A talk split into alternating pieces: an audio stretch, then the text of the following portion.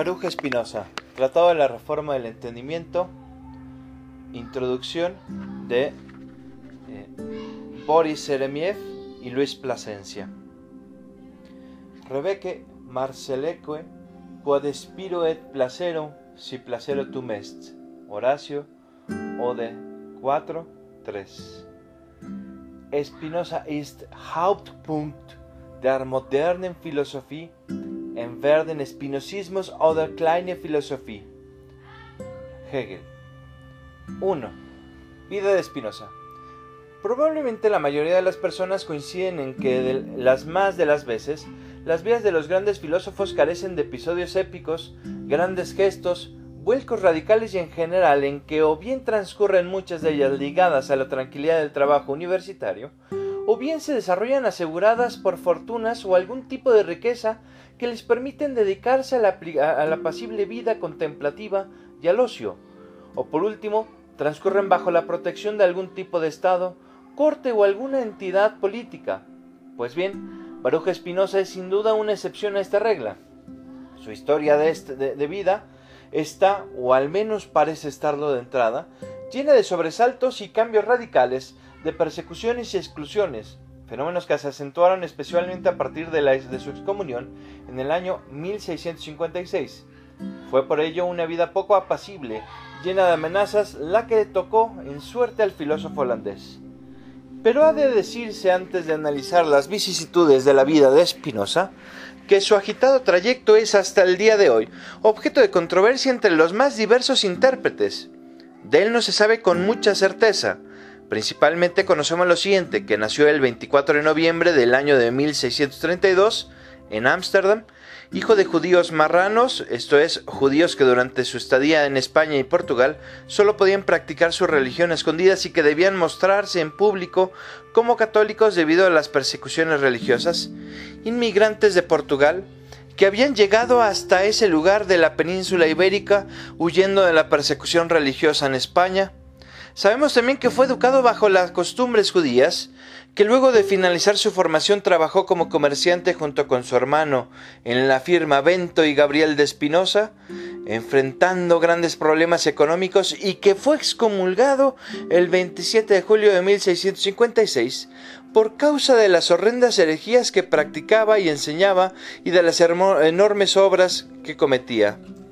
Pocos años después de la muerte de su padre, Miguel Espinosa, que fue un respetado miembro de la comunidad judía sefardí de Ámsterdam, además conocemos que estudió latín y, se instruyó en el cartesianismo con el maestro y médico holandés F. van den Enden, sin tener certeza, eso sí, sobre el momento en que ingresó a la escuela del polémico personaje recién mencionado, ni tampoco sobre los conocimientos que poseía de la lengua de Cicerón en el momento de iniciar sus estudios en esa institución. Sabemos también que vivió en Ámsterdam hasta 1660, año en el que viajó a, Regensburg lugar que habitó hasta 1663 y luego a Borsburg 1663-1670 para finalmente dirigirse hacia La Haya donde terminó su corta vida un 21 de febrero de 1677 por causa de la tisis. En relación con su obra, sabemos que escribió bajo su nombre tan solo dos textos que fueron publicados en vida.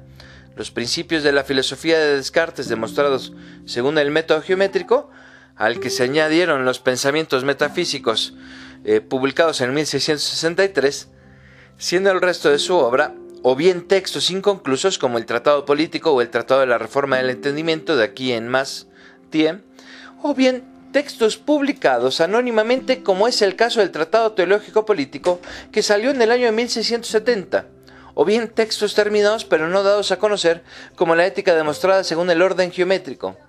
Estos tres últimos grupos de escritos se dieron a conocer en su mayoría a través de la edición de la obra completa de Spinoza, que vio la luz casi inmediatamente después de la muerte del autor y que fue titulada Ópera Póstuma, en adelante OP, de la que a su vez se hizo una traducción al holandés que no contenía, sin embargo, una de las sombras inconclusas de Spinoza, esto es, el compendio de gramática hebrea, y que llevó el título de Nakelate Schriften. Nakelate Schriften. no es mucho más lo que se conoce con certeza y sin que exista discusión entre los intérpretes y biógrafos de Spinoza. Ni siquiera existe acuerdo en datos tan elementales como la cronología de sus obras o las relaciones de anterioridad y posterioridad que guardan estas, menos de cuáles fueron las influencias o motivaciones de la mayoría de ellas. Por cierto, esta situación hace más dificultoso construir una biografía intelectual de Spinoza que una de Kant, por ejemplo, situación que se, da porque, entre otras cosas, el filósofo de Königsberg nos dejó un extenso legado manuscrito con reflexiones, cartas y gran cantidad de anotaciones que hacía sus propios libros. Nada ello ocurre con Spinoza, de quien conservamos tan solo sus textos, muchos de ellos, tal como ya dijimos, inconclusos, y un pequeño grupo de cartas que no reúnen bajo ninguna circunstancia una cantidad semejante a la que acumulan las obras de Leibniz, Descartes, Hume o el ya mencionado Kant. Este hecho toma particularmente difícil el estudio de ciertas obras de Spinoza, especialmente en su relación con la totalidad de la obra del filósofo. Un ejemplo de ello se da en las diversas interpretaciones que se proponen usualmente del texto que ofrecemos aquí.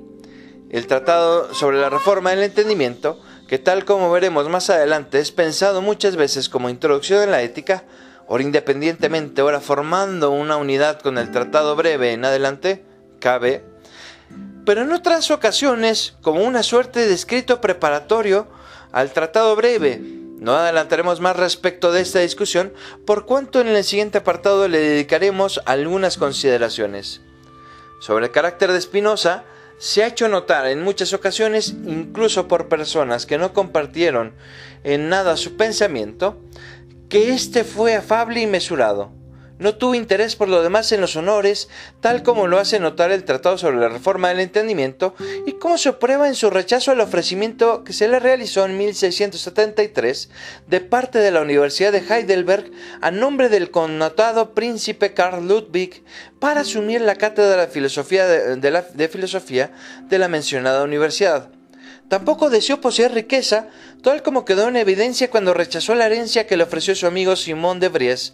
En efecto, Espinosa se negó a aceptarla y solicitó a su amigo que le, que le cediera sus bienes a su hermano Isaac, de quien Espinosa terminó recibiendo por prescripción de Vries una pensión de 300 florines muchos buenos amigos, tal como se puede apreciar por el episodio recién descrito, tuvo Spinoza. Algunos de los más cercanos al filósofo fueron aquellos que él reconoció mientras formaba parte de una secta de colegiantes, esto es, de un grupo de estudiantes con serios intereses intelectuales, especialmente de orden teológico, que se reunían a discutir diversas clases de textos. Estas sectas en las que abundan liberpensadores, cristianos de tendencias alternativas, eh, menonitas, orientalistas, etc., no eran vistas con buenos ojos por los sacerdotes calvinistas, que era la religión oficial que existía en Holanda a mediados del siglo XVII. Spinoza formó parte de un grupo de colegiantes durante su estadía en Ringsburg y probablemente también durante su juventud en Ámsterdam. Pero no solo ello, los textos del mismo Spinoza fueron además fuente de estudio de un grupo de espinosistas que se estableció en Ámsterdam. Así tenemos noticias de que ya en 1663 se discutían algunas proposiciones de la ética en este grupo. Fue además es el mismo año en que se publicaron los PFD y los CM. Otro aspecto digno de nota es el de las relaciones, tanto epistolares como personales, que mantuvo Spinoza con grandes personalidades de su tiempo. Así, por ejemplo, durante su estadía en Ringsburg, Spinoza estableció contacto con uno de los corresponsales más famosos. Se trata de Henry Oldenburg, quien al poco tiempo de conocer a nuestro filósofo fue nombrado como secretario de la prestigiosa English Royal Society. A través de este último conoció y discutió los descubrimientos y experimentos de Robert Boyle y otros científicos, pero no solo con Oldenburg mantuvo correspondencia. Leibniz, por entonces un insistente joven interesado en las doctrinas del impío holandés, intentó mantener un epistolario con el filósofo flamenco y hasta lo trató personalmente. También fue visitado por Jan de Witt, Isaac Voss y Christian Huygens, científico este último a quien criticó sus teorías ópticas.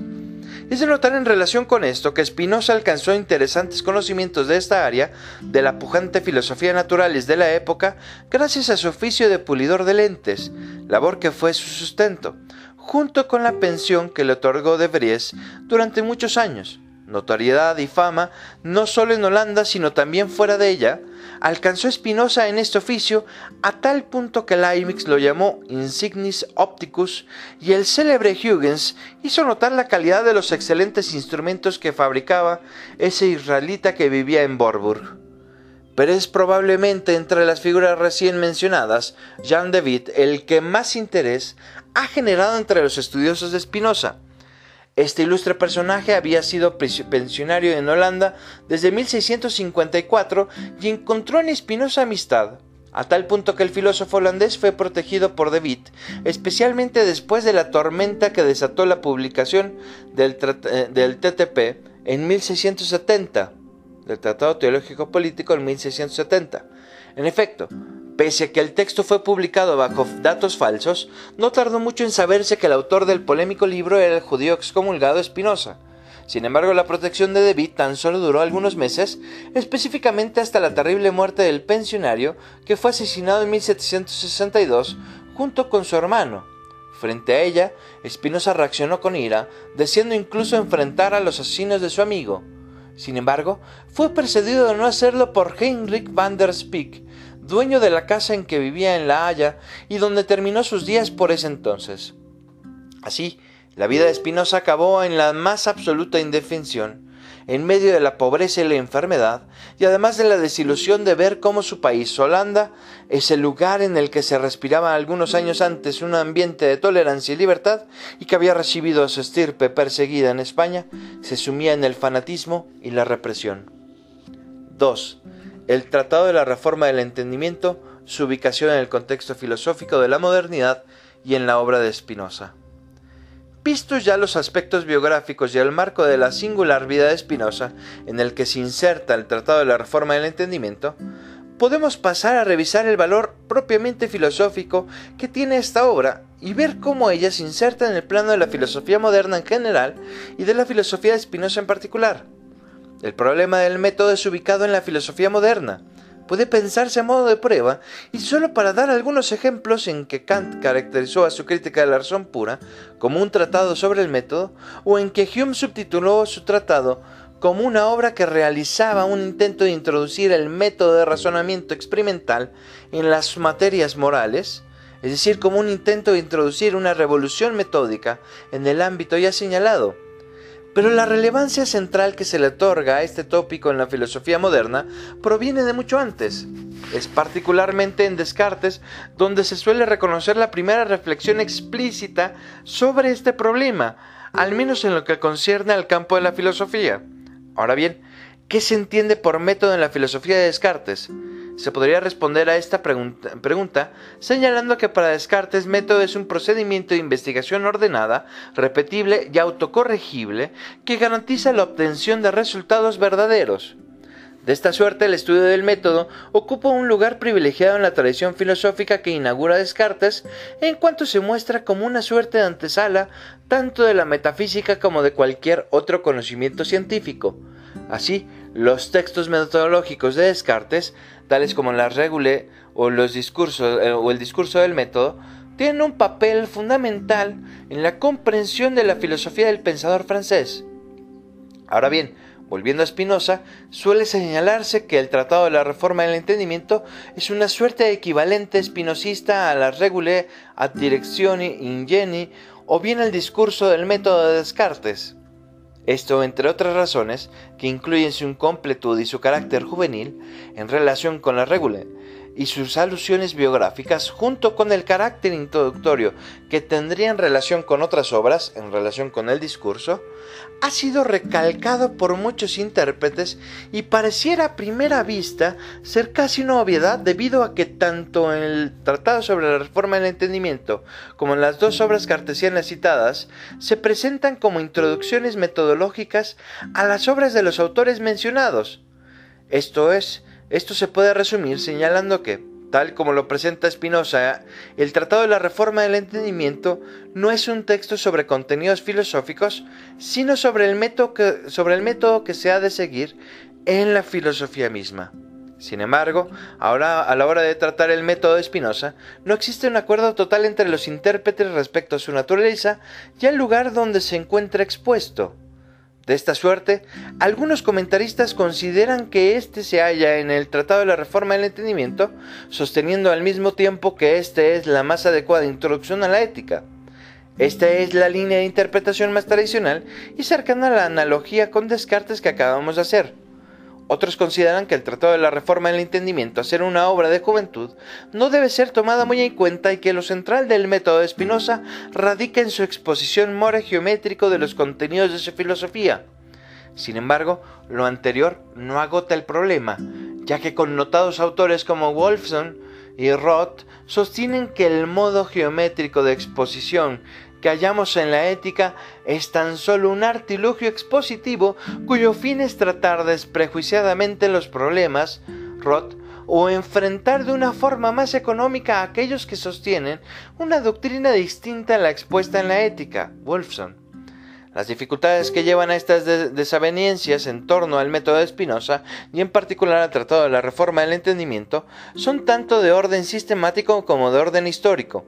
En efecto, no solo existen problemas serios a la hora de determinar cuál es la conveniencia sistemática de ver el Tratado de la Reforma del Entendimiento como una obra esencialmente ligada en el aspecto metodológico al contenido de la ética, sino que además existe inseguridad sobre la datación del Tratado de la Reforma del Entendimiento y por lo tanto también respecto de su cercanía temporal con la ética.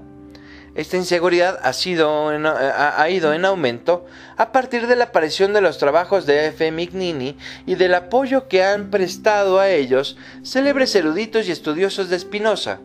En este sentido, la relación del Tratado de la Reforma del Entendimiento y la Ética con vistas a determinar dónde debe hallarse el método espinosista deja de ser el único elemento problemático, ya que entra también a jugar un importante papel la publicación del Tratado de la Reforma del Entendimiento con relación al CABE, texto este inédito, o al menos una parte de él, que vendría a disputar el lugar sistemático que se le asignó tradicionalmente al primero. En efecto, no han sido pocos autores que han insistido en la tesis de que el Tratado de la Reforma del Entendimiento es tan solo una obra juvenil y que la verdadera introducción metodológica y sistemática a la obra central de Spinoza, esto es la ética, es el cabe. Existen varias razones que llevan a, la existencia de estos problemas históricos. Obviamente la primera es que tanto el Tratado de la Reforma del Entendimiento como el CABE son obras no publicadas en vida de Spinoza, de suerte que es casi imposible conocer su datación exacta a no ser por referencias externas de otras personas que hayan leído las obras, o bien por medio de referencias del mismo Spinoza. Lamentablemente, en el caso del Tratado de la Reforma del Entendimiento, las referencias que hace el mismo Spinoza tanto en sus libros como en sus cartas son muy escasas. En lo concerniente a las referencias externas, es casi imposible hallar alguna, ya que a excepción de las contenidas en la introducción de OP y NS, probablemente escrita por J. Yelles y traducida por L. Meyer, y la Admonitio ad lectorem, advertencia al lector, en la OP, son casi inexistentes. De todos modos, el dato de carácter juvenil del Tratado de la Reforma del Entendimiento nos viene dado justamente por la admonitio que señala uno que el Tratado de la Reforma del Entendimiento fue escrito por el autor hace muchos años y a multus ante annos fuet conscriptus, que siempre quiso terminarlo, inánimo semper habit, eum perficere. Y tres, que contiene cosas valiosas para quien busca la verdad, aunque cuatro, posee también muchas oscuridades. Probablemente este muy lacónico diagnóstico es bastante acertado, pero es demasiado breve para arrojar suficiente luz sobre algunos aspectos importantes que mantienen en vilo a la investigación espinosista actual. En relación con los libros, quizás el lugar más importante sea el primer escolio a la proposición 40 del libro 2 de la Ética, en que Spinoza señala, con lo, con lo anterior expliqué la causa de las nociones llamadas comunes que son fundamentos de nuestros razonamientos pero existen causas de algunas otras cosas, como los axiomas o las nociones, que sería de interés explicar por medio de nuestro método, puesto que por medio de esto constaría que, qué nociones serán más útiles y cuáles no tendrán casi utilidad. Luego, cuáles son comunes y cuáles son claras y distintas solo para aquellos que no trabajan a partir de prejuicios y finalmente cuáles están mal fundadas. Quedaría establecido además el origen de aquellas nociones que llaman segundas y consecuentemente de los axiomas que en ellas se fundan, junto con otras cosas que he pensado algunas veces. Pero ya que reservé estas, estas cosas para otro tratado, para no fastidiar a causa de la extensión, decidí desistir de tratar esto aquí. Muchos autores, por ejemplo Gebhardt, eh, Watching, eh, Curley, Parkinson y Bitney, vinculan esta referencia a otro tratado, al Tratado de la Reforma del Entendimiento. Lo anterior parece estar en conformidad con la idea de ver el Tratado de la Reforma del Entendimiento como una introducción eh, metodológica que precede la ética, la gran obra de Spinoza, sin embargo, la referencia no pareciera ser lo suficientemente unívoca como para no dejar dudas de que se trata del Tratado de la Reforma del Entendimiento, existiendo de hecho en la obra de Spinoza otras referencias que reseñan mejor el contenido del Tratado, del tratado de la Reforma del Entendimiento. Sin embargo, Pareciera que, por ejemplo, la investigación sobre cuáles nociones están mal fundadas es desarrollada en el Tratado de la Reforma del Entendimiento, especialmente en la primera parte del método en que se separa la imaginación del entendimiento. Las restantes referencias importantes se hallan en el epistolario de Spinoza y son sumamente interesantes y polémicas. La primera y más discutida es la que aparece en la carta 6 dirigida a Henry Odelmur y que corresponde aproximadamente a los años 1661-1662. Allí Spinoza responde a una pregunta que le había hecho el secretario de la Royal Society sobre el comienzo de la existencia de todas las cosas y del nexo que tiene en relación con la causa primera. Spinoza señala que en relación con esto y con la reforma del entendimiento compuso un, un opúsculo completo de enmendación intellectus integrum opusculum composui, en cuya delimitación y corrección me hallo ocupado, pero algunas veces desisto de la obra porque todavía no tengo un plan seguro sobre su publicación. En realidad, temo que se ofendan los teólogos de nuestro tiempo y que me ataquen con el odio con el que suelen hacerlo a mí, que detesto absolutamente las disputas. Espero tu consejo en relación con esto y para que sepas qué contiene esta obra mía, que podría ser un estorbo para los predicadores, te diré que considero como criatura muchos atributos que ellos y todas las personas que conozco yo, al menos, asignan a Dios, y por el contrario, otras cosas que ellos a causa de los prejuicios han considerado como criaturas, yo considero que son atributos de Dios y que fueron mal entendidas por ellos y además que yo, no separo a Dios de la naturaleza, como todos aquellos de los que tengo noticia lo hicieron. La disputa sobre a qué texto se refiere Spinoza aquí no ha finalizado, y existen buenas razones para pensar que este texto se refiere al Tratado de la Reforma del Entendimiento, como para pensar que se refiere al Cabe. Así, por ejemplo, el nombre del opúsculum al que se refiere Spinoza concuerda del todo con el Tratado de la Reforma del Entendimiento. No así el hecho de que, este opúsculo está completo, integrum, según aclara Spinoza. Los contenidos además parecen concordar más con el KB que con el Tratado de la Reforma del Entendimiento. Las otras cartas que se suelen vincular con el Tratado de la Reforma del Entendimiento son de diferente especie. Son tres en total y una de ellas no es de Spinoza sino que va dirigida a él. Ellas son la carta 37 dirigida absolutamente a J. Baumeister que corresponde al 10 de junio de 1666, y la carta 59 de parte de, de, a Spinoza, junto con la carta 60 respuesta de Spinoza a, a La primera de ellas responde a una pregunta de Baumeister. ¿Existe o podría existir algún método tal que con él podamos avanzar sin pesadez y con pie firme en el conocimiento de las cosas más excelsas? A este último responde Spinoza afirmativamente, dando un resumen del método, el cual no es otra cosa que un repaso sucinto del contenido del Tratado de la Reforma del Entendimiento. En el caso de las cartas 59 del 5 de enero de 1675 y 60 sin fecha, tratan de la pregunta de, de, que, que hace a Spinoza acerca de cuándo se podrá conseguir el método para dirigir correctamente la razón.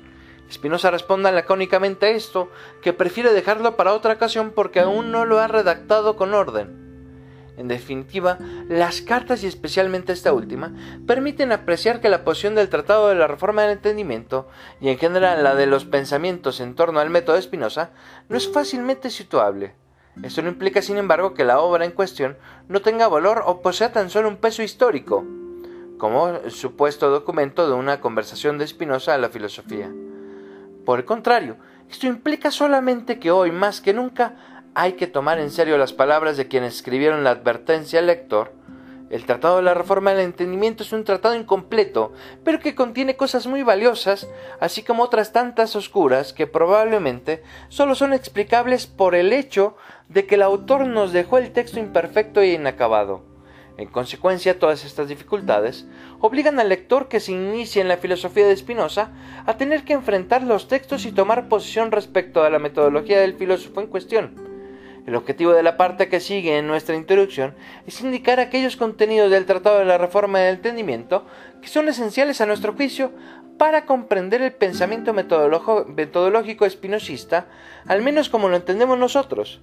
El criterio que hemos utilizado para establecer estos elementos es más bien simple, el modo en que Spinoza ubica la labor del método en su filosofía. Se trata de destacar aquellas nociones que se mantienen constantes en la filosofía de Spinoza, así como rescatar aquellos elementos que puedan aclarar áreas no tematizadas de modo explícito en la ética, en el entendido de que este es el trabajo principal del filósofo holandés.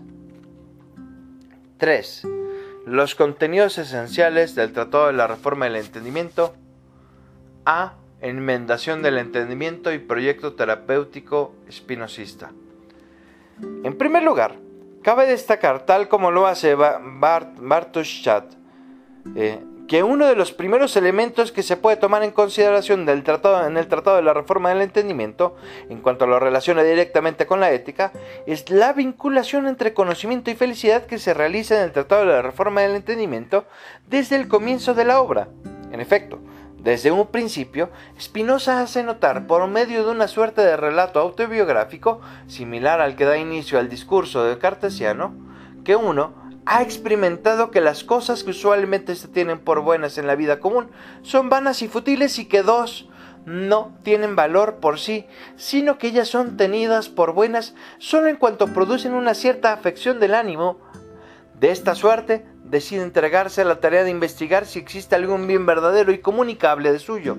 La mayoría de los bienes considerados como tales por el vulgo, dinero, honores y deseo sexual, son rechazados en virtud de que en el caso de los bienes mencionados, se llaman objetos que pueden perecer, de suerte que la desaparición del objeto al que nos adherimos produce una suma tristeza.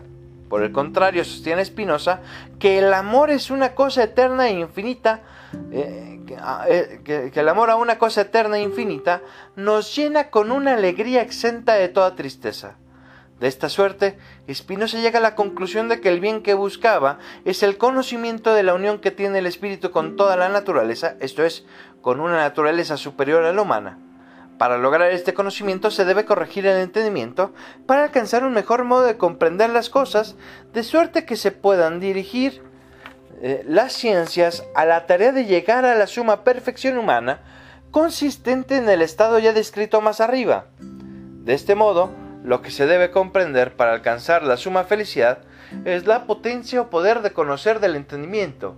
Esta idea vinculada claramente al Tratado de la Reforma del Entendimiento con la ética, tal como la señala Bartoshat por cuanto conecta la idea del conocimiento del entendimiento humano con el alcance de la felicidad o la beatitud, que consiste a su vez en la libertad, entendida esta última eh, como en la ética 1, definición 7, de esta suerte se establece una característica fundamental del método de Spinoza y que lo acompañará hasta la ética a saber que éste consiste principalmente en la comprensión de la potencia de nuestro conocimiento todo ello con fines que cabría denominar como terapéuticos, esto es, con vistas a la remoción de nuestros prejuicios e ideas falsas. B.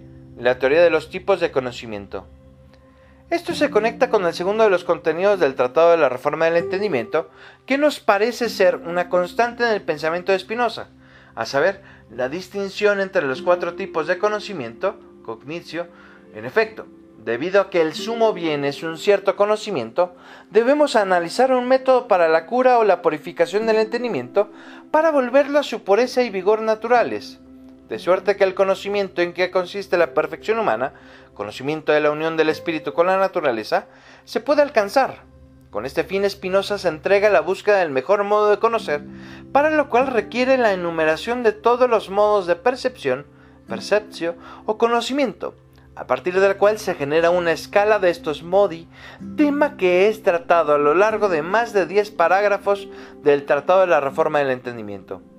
Esta distinción, como ya se ha señalado, se halla presente en otras obras de Spinoza y apunta en todas ellas, uno, a establecer el mejor tipo de percepción con relación a la verdad, esto es, a encontrar el tipo de percepción que nos otorga un conocimiento verdadero o adecuado, pero aparte de la identificación del mejor modo de percibir, este estudio tiene la utilidad de que dos nos permite comprender algo más sobre las capacidades de nuestro entendimiento, que es uno de los objetivos centrales del libro, como ya hemos señalado.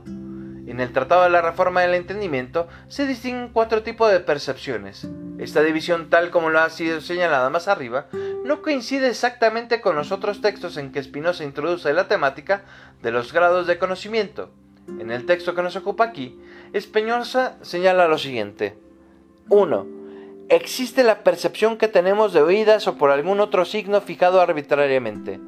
2 existe la percepción que tenemos por experiencia vaga, es decir, por la experiencia que no es determinada por el entendimiento, sino que solamente se llama así porque ocurrió casualmente de ese modo, y no tenemos ninguna otra experiencia que se lo oponga, manteniéndola por esa razón inconmoviblemente con nosotros.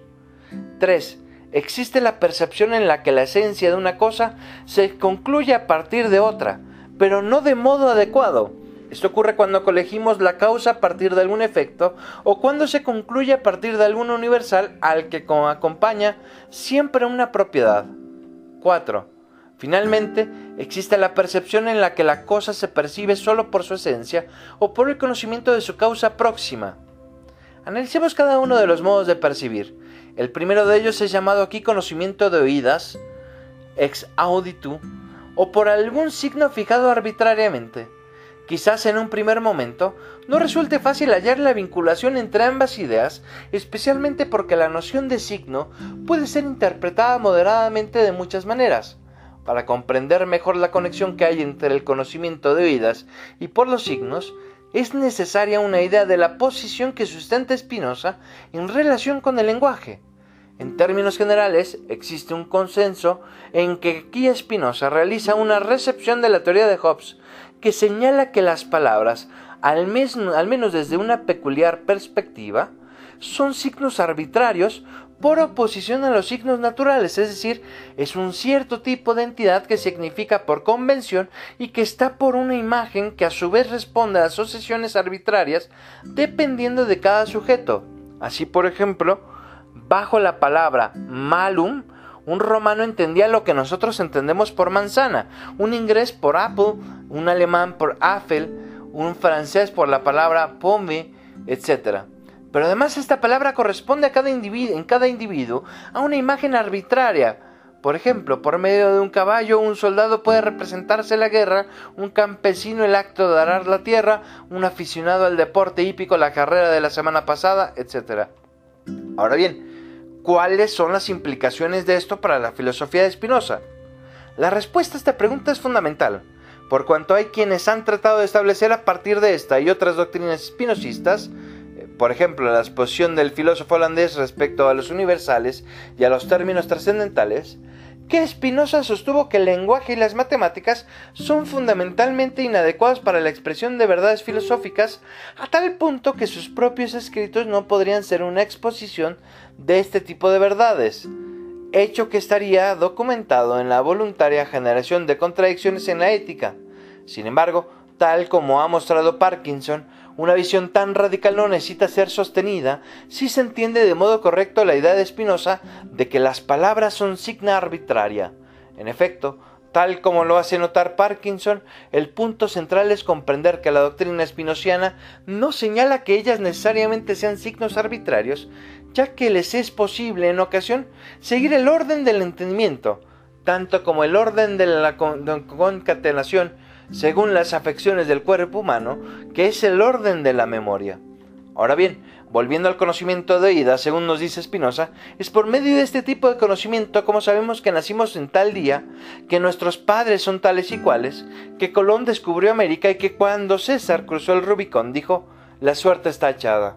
En definitiva, sabemos que las cosas que se nos han dicho o hemos leído, etc., eh, esto es, todas aquellas que, nos hemos, que, no hemos experimentado por nosotros mismos, por cierto, este tipo de conocimiento es fundamental para la vida práctica, mas no es adecuado y por tanto tampoco es apto para los fines del Tratado de la Reforma del Conocimiento. El segundo grado de conocimiento corresponde a lo que se suele llamar experiencia vaga, es decir, un tipo de experiencia que no otorga certeza, especialmente debido a su variabilidad y que la llamamos así porque ocurrió casualmente de ese modo. Aquí, a diferencia del primer grado, el conocimiento reposa sobre la base de la experiencia directa, pero esta experiencia está basada en, inferencias apresuradas, observación de, de, algunos casos insuficientes para obtener una conclusión segura, o bien en analogías débiles.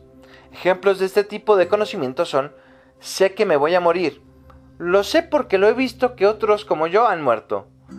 También sé de esta manera que el, aceite sirve para avivar el fuego y el agua para apagarlo. Tanto en este caso como en el del conocimiento ex auditu eh, o de oídas, el punto esencial pareciera ser que no existe o no conocemos una razón o causa sólida que justifique lo que sabemos por medio de, esas percepciones. Sé que el día de las barricadas, 27 de agosto de 1678, los parisinos lanzaron 1270 barricadas en las calles de París, y lo sé porque todos los historiadores lo dicen, etc. Sin embargo, podría preguntarme, como lo hace un biógrafo de Descartes, ¿de dónde tomaron esa información? Y aunque hubiera habido cronistas que lo las contó, ¿cómo sé que no se equivocó? Así también, Sé que las cosas que conozco por experiencia vaga, por ejemplo, que el tomate tiene virtudes antioxidantes o que tal como había probado Gödel, eh, dado un sistema lógico, ese sistema es incompleto porque contiene al menos un enunciado que no es decidible en el sistema mismo. El tercer tipo de conocimiento es probablemente el estado más problemático, especialmente en el Tratado de la Reforma del Entendimiento. No es caracterizado aquí con un nombre específico, pero más tarde en la ética será llamado razón, ratio. Las notas que lo caracterizan en el Tratado de la Reforma del Entendimiento son 1. En él se concluye la esencia de una cosa a partir de otra. 2. Esto ocurre de un modo de modo no adecuado. 3. Se colige la causa a partir del efecto. 4. O algún universal a partir de una propiedad. La caracterización de este conocimiento cambia totalmente en la ética. En primer lugar, se pierde la característica 2, ya que ahí este conocimiento es considerado adecuado, fundamentalmente porque la característica 3 desaparece junto con la 4.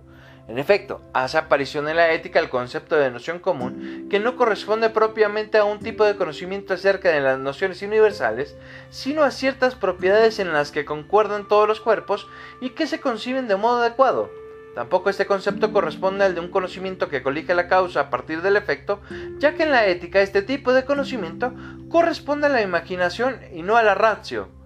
Esto ha llevado a autores como Deleuze a sostener que en la introducción de la teoría de las nociones comunes está el mayor cambio de la ética en relación con el Tratado de la Reforma del Entendimiento, y a otros como Joachim a sostener que la caracterización del Tratado de la Reforma del Entendimiento es muy insatisfactoria, en lo que concierne al cuarto tipo, Spinoza señala que en él nosotros conocemos una cosa, uno, por medio de la aprehensión directa de su esencia, dos, o bien por medio de su causa próxima.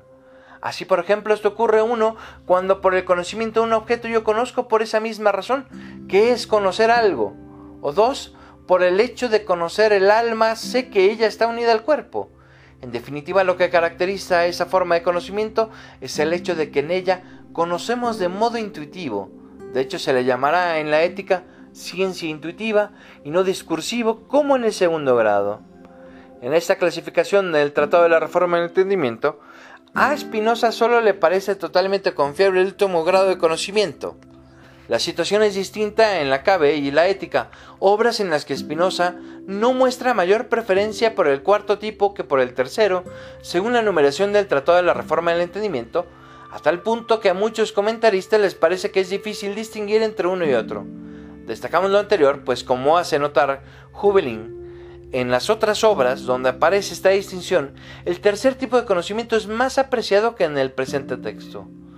En efecto, así señala, por ejemplo, con tanto en el Tratado de la Reforma del Entendimiento como en la KB como en la Ética, que el conocimiento del tercer grado es necesariamente verdadero, al igual que el del cuarto, sin embargo, en el Tratado de la Reforma del Entendimiento, destaca que el llamado conocimiento por razón o del, tercer género no será por sí mismo el medio para adquirir nuestra perfección, cosa que no destaca ni en la ética ni en el KB. De hecho, hace notar a Joachim, eh, eh, eh, página 28-29, el conocimiento de tercer grado difícilmente puede ser considerado como una unidad, pues vemos aunados en él dos tipos de inferencia que no, parecen tener mayor relación entre sí, a saber, la que procede desde universales y la que procede a partir del efecto a la causa. Esto puede hacer suponer que el tema del conocimiento del tercer tipo no está plenamente desarrollado en el Tratado de la Reforma del Entendimiento y que hay que esperar hasta la ética para que esta noción adquiera una mayor relevancia. Gracias a esta distinción, Spinoza puede hacer un diagnóstico de nuestros errores con vistas a corregirlos, que es justamente lo que abocará el Tratado de la Reforma del Entendimiento en casi la totalidad de los, de parágrafos que siguen. Esto es, a distinguir la idea verdadera, especialmente en la primera parte del método, eh, que es el fundamento del método de las ideas de las restantes percepciones. En relación con esto concordamos al menos en parte con Domínguez, en destacar que uno de los logros del Tratado de la Reforma del Entendimiento y que forma parte de la doctrina espinosista hasta la muerte del filósofo en cuestión es la separación de la imaginación y el entendimiento como dos modos distintos de conocer, uno adecuado y el otro no adecuado. En efecto, para nuestro filósofo, en la medida en que operamos con conocimientos del primer y segundo género, estamos sujetos a errores, ya que no conocemos las cosas por sus causas adecuadas. La separación entre imaginación y entendimiento es realizada en la primera parte del método, sin embargo, por razones de espacio, no la trataremos aquí. Pasaremos entonces al último tema en esta revisión sucinta de los aspectos más relevantes del Tratado de la Reforma del Entendimiento, esto es, la teoría de las definiciones. C. La teoría de las definiciones. El tercer tema a destacar es la teoría de las definiciones. Para Spinoza las definiciones no son entidades descriptivas al modo de las definiciones de un diccionario, sino conceptos con un poder cognitivo genético, es decir, las definiciones son como eh, verdaderas semillas del conocimiento, gracias a las cuales podemos conocer las esencias de las cosas y descubrir todas o una gran cantidad de sus propiedades.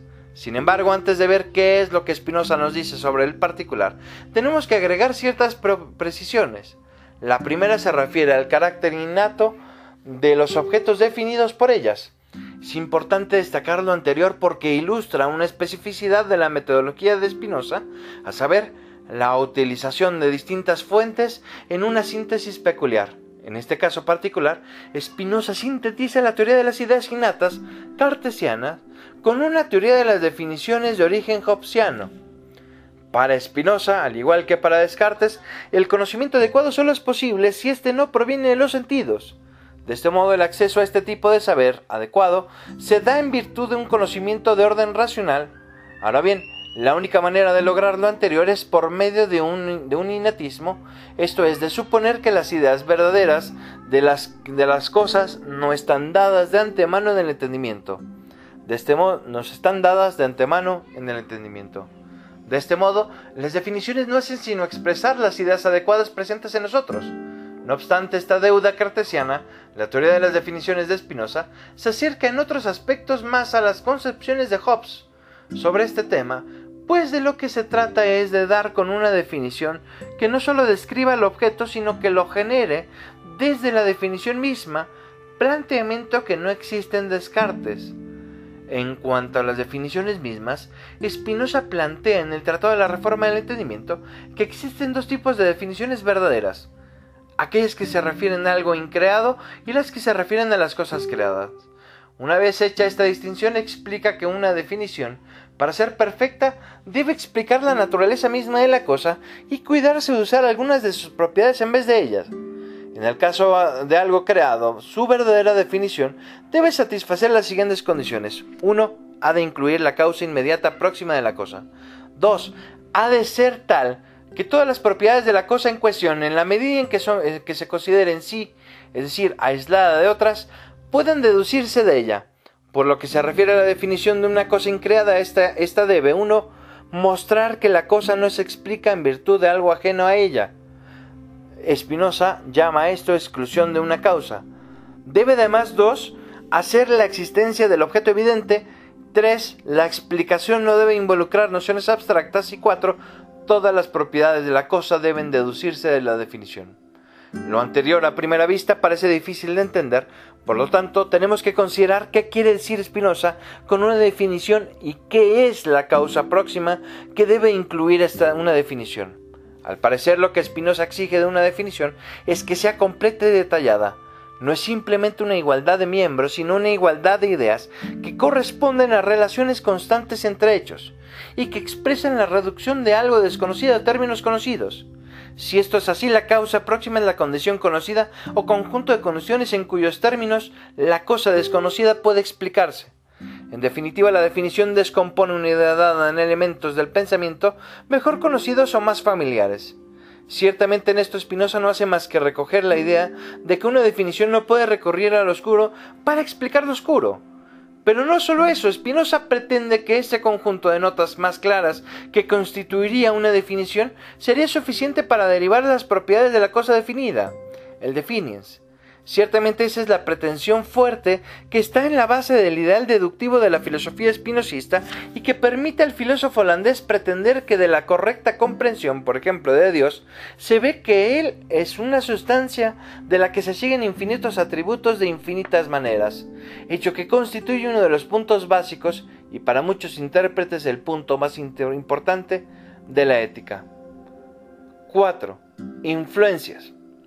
Spinoza como todo gran filósofo, ha ejercido influencia en una gran cantidad de personajes notables y en una enorme variedad de ámbitos intelectuales. La sola noción breve y muy poco detallada de cada una de sus influencias escapa a las posibilidades de esta introducción. Lo mismo ocurre con el influjo estrictamente filosófico. Inevitablemente por razones de espacio y lógicamente de competencias nuestras, quedarán fuera del análisis que pretendemos hacer aquí una gran cantidad de filósofos importantes que recibieron fuertes influencias de Spinoza. De todos modos, trataremos aquí, grosso modo, dos grandes líneas en que Spinoza ha tenido injerencia, una estrictamente filosófica y otra más vinculada a ámbitos ajenos a la filosofía. En el primer caso trataremos de la recepción inmediata de Spinoza, de su influencia en Leibniz y posteriormente en el idealismo alemán, que rehabilitó la figura, por mucho tiempo execrada, de Spinoza. En el caso de las recepciones no filosóficas, trataremos de la influencia de Spinoza en el gran psicoanalista Sigmund Freud. A. Recepción inmediata de la obra de Spinoza. En general, la primera idea que se formó en torno a la figura de Spinoza corresponde a la de un hombre ateo e impío.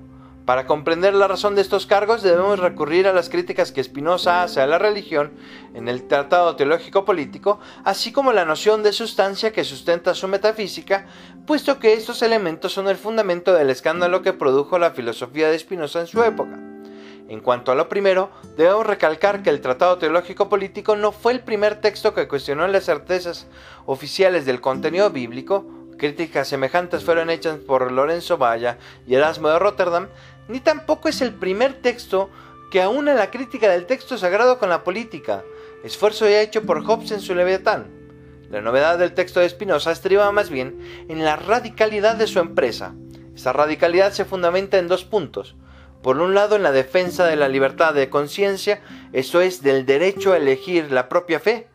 Por otro, en una crítica al texto sagrado que socava la autenticidad de éste, especialmente por la negación de la autoría mosaica de las leyes del Pentateuco. Del Pentateuco. Fueron precisamente estos puntos los que le valieron a Spinoza el apelativo de impío. En efecto, el primer punto, según los críticos del filósofo flamenco, conducía abiertamente a la anarquía. El segundo atentaba contra la base de los textos sagrados, a saber, su autenticidad. Un ejemplo de esta recepción de la obra de Spinoza corresponde a la que se halla con el biógrafo Colerus, considerado por lo demás por parte de la, de la mayoría de los estudiosos de Spinoza como el creador de, las más, de la más autorizada de las primeras biografías de Spinoza. Por todo lo anterior, recurriremos a las ideas de aquel para ilustrar la impresión que causaron las ideas político-religiosas del filósofo judío.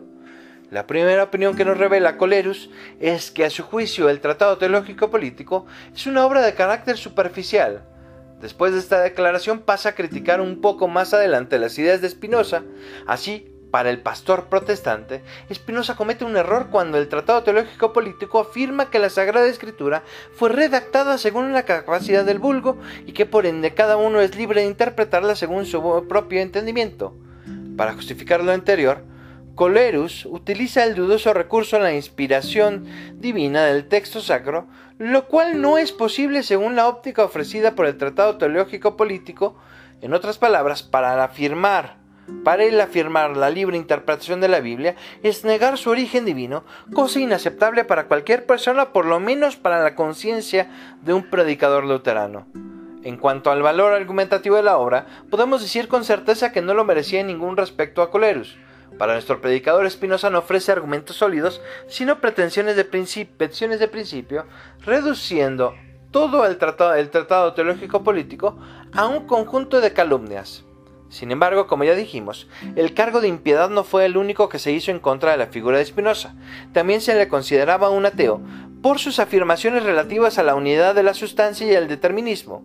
Estas ideas se, encuentran resumidas en el artículo sobre Spinoza del Diccionario Histórico Crítico de Pierre Bayle, que fue la fuente a partir de la cual muchos autores posteriores, por ejemplo Kant, se formaron al menos en su, su primer juicio sobre Spinoza, de modo que también recurriremos a él para ilustrar la recepción de estas ideas.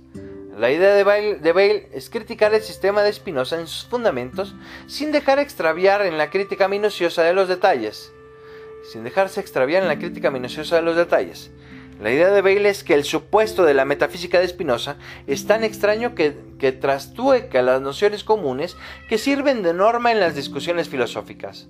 Ahora bien, según Morel, para Bale, la identidad que se da entre los modos y la sustancia es una identidad de orden mecánico, la cual por ende no interpreta de manera adecuada el sistema de Spinoza, pues éste se muestra como una fusión gigantesca de Dios y el mundo que es incapaz de explicar las contradicciones del mundo. Lo que es la fuente del problema es la noción de inmanencia, inaceptable para un crítico como Bale, pues con ella se niega la trascendencia de Dios con respecto al mundo. Es esta negación lo que hizo que considerase a Spinoza como un ateo. Más adelante este tópico seguirá siendo importante en la valoración crítica de la filosofía de Spinoza. B. Leibniz. Fue fue probablemente el primer gran filósofo que pudo haber tomado para sí ciertas ideas de Spinoza y que se interesó en la filosofía del autor holandés, más allá de la que tuviera disensos profundos con él. Siendo un desconocido para Spinoza y dada la reservada actitud que practicaba el filósofo judío en relación con quienes no pertenecían a su círculo más íntimo, fue necesario para Leibniz acercarse a Spinoza de un modo muy sigiloso. Un documento de este acercamiento lo tenemos en la carta que Leibniz dirige a Spinoza y que se encuentra en la colección de epístolas que reúne la ópera editada por Gerbart en la carta 45.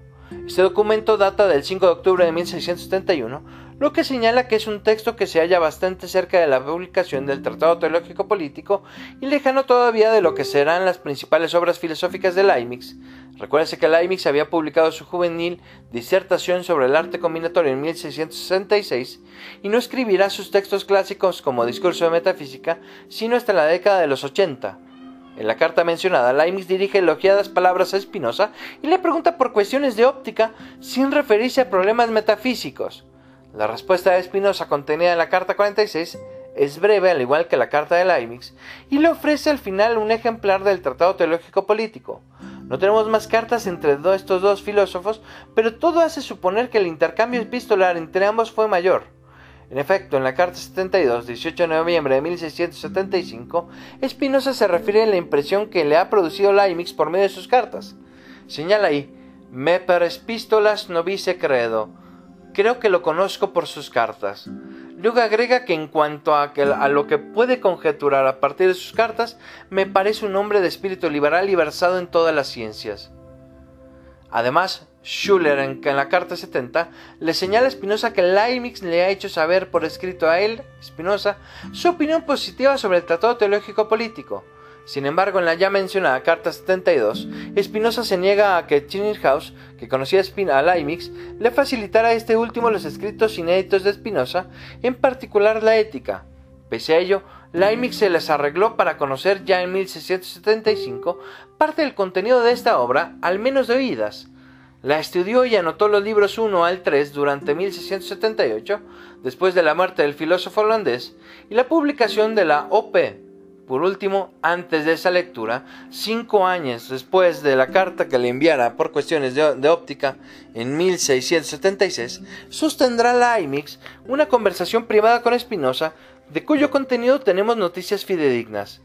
Esa conversación, tanto como la existencia de la correspondencia, será negada por Leibniz, en una actitud que no ha dejado de ser enjuiciada de modo negativo hasta el día de hoy. En el plano correspondiente ya propiamente a las doctrinas filosóficas, es de destacar que Leibniz fue siempre crítico de la filosofía de Spinoza, como cualquiera podría apreciar en muchas de sus obras. Probablemente la más famosa de estas diferencias sea la que sostiene en relación con la cantidad de sustancias existentes. Como se sabe, Spinoza sostiene radicalizando una tendencia que ya estaba en cierta medida prefigurada en Descartes, que tan solo existe una sustancia, esto es, Dios. Que esta sustancia posee infinitos atributos, esto es, aquellos que el entendimiento percibe como constituyendo la esencia de la sustancia, de los cuales solo conocemos dos, el pensamiento y la extensión.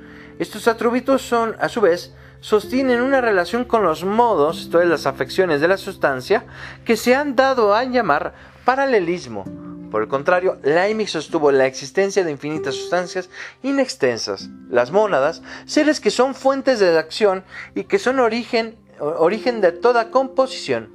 Por tanto, son simples y no tienen partes, y que no poseen ventanas, esto es, no admiten la entrada desde fuera ni de una sustancia ni de un accidente. Ellas son, por tanto, ellas, por tanto, no interactúan entre sí, aun cuando sus relaciones se rigen por una armonía preestablecida por la mente providente de Dios. En definitiva, Spinoza toma radicalmente en serio la definición de la sustancia como causa de sí que ya había sido aceptada por Descartes en los Principia. Leibniz, por el contrario, no acepta esta radicalización con las consecuencias que trae. Sin embargo, hay sobre la base de este desacuerdo una raíz común, a saber, Ambos autores con estas tesis no hacen otra cosa sino enfrentar los problemas derivados del dualismo cartesiano, la separación entre la res cogitans y res extensa, dando dos soluciones distintas a estos problemas. En efecto, tal como se puede apreciar ya en algunos textos del mismo Descartes, la forma de pensar el vínculo entre estas dos sustancias no es del todo satisfactoria. Un segundo punto de discordia, aunque vinculado con el anterior, es la noción de Dios que tenía nuestro filósofo. Nuestros filósofos. En efecto, Leibniz se sintió más cercano a las visiones más ortodoxas y tradicionales, por lo que naturalmente posiciones como la de Spinoza, que sostienen por ejemplo que la extensión es un atributo de Dios, no son aceptables desde su, perspectiva. El Dios leibniziano además posee intelecto y voluntad, separación que en Spinoza no se encuentra, ya que en el caso de Dios equivaldría a poder pensarlo como un tirano, por el contrario, para Leibniz, detrás de la concepción espinosista, se halla la imposibilidad de poder pensar la idea de que la creación es el resultado de una elección en la que Dios escoge lo mejor. El problema de la, separación entre lo intelecto y voluntad se vincula directamente con otra gran diferencia entre Spinoza y Leibniz, a saber, el llamado necesitarismo del primero, que lleva a postular eh, que la libertad, que es entendida ella tradicionalmente, no es sino una quimera, frente al deseo del segundo que hace espacio a la idea de voluntad libre.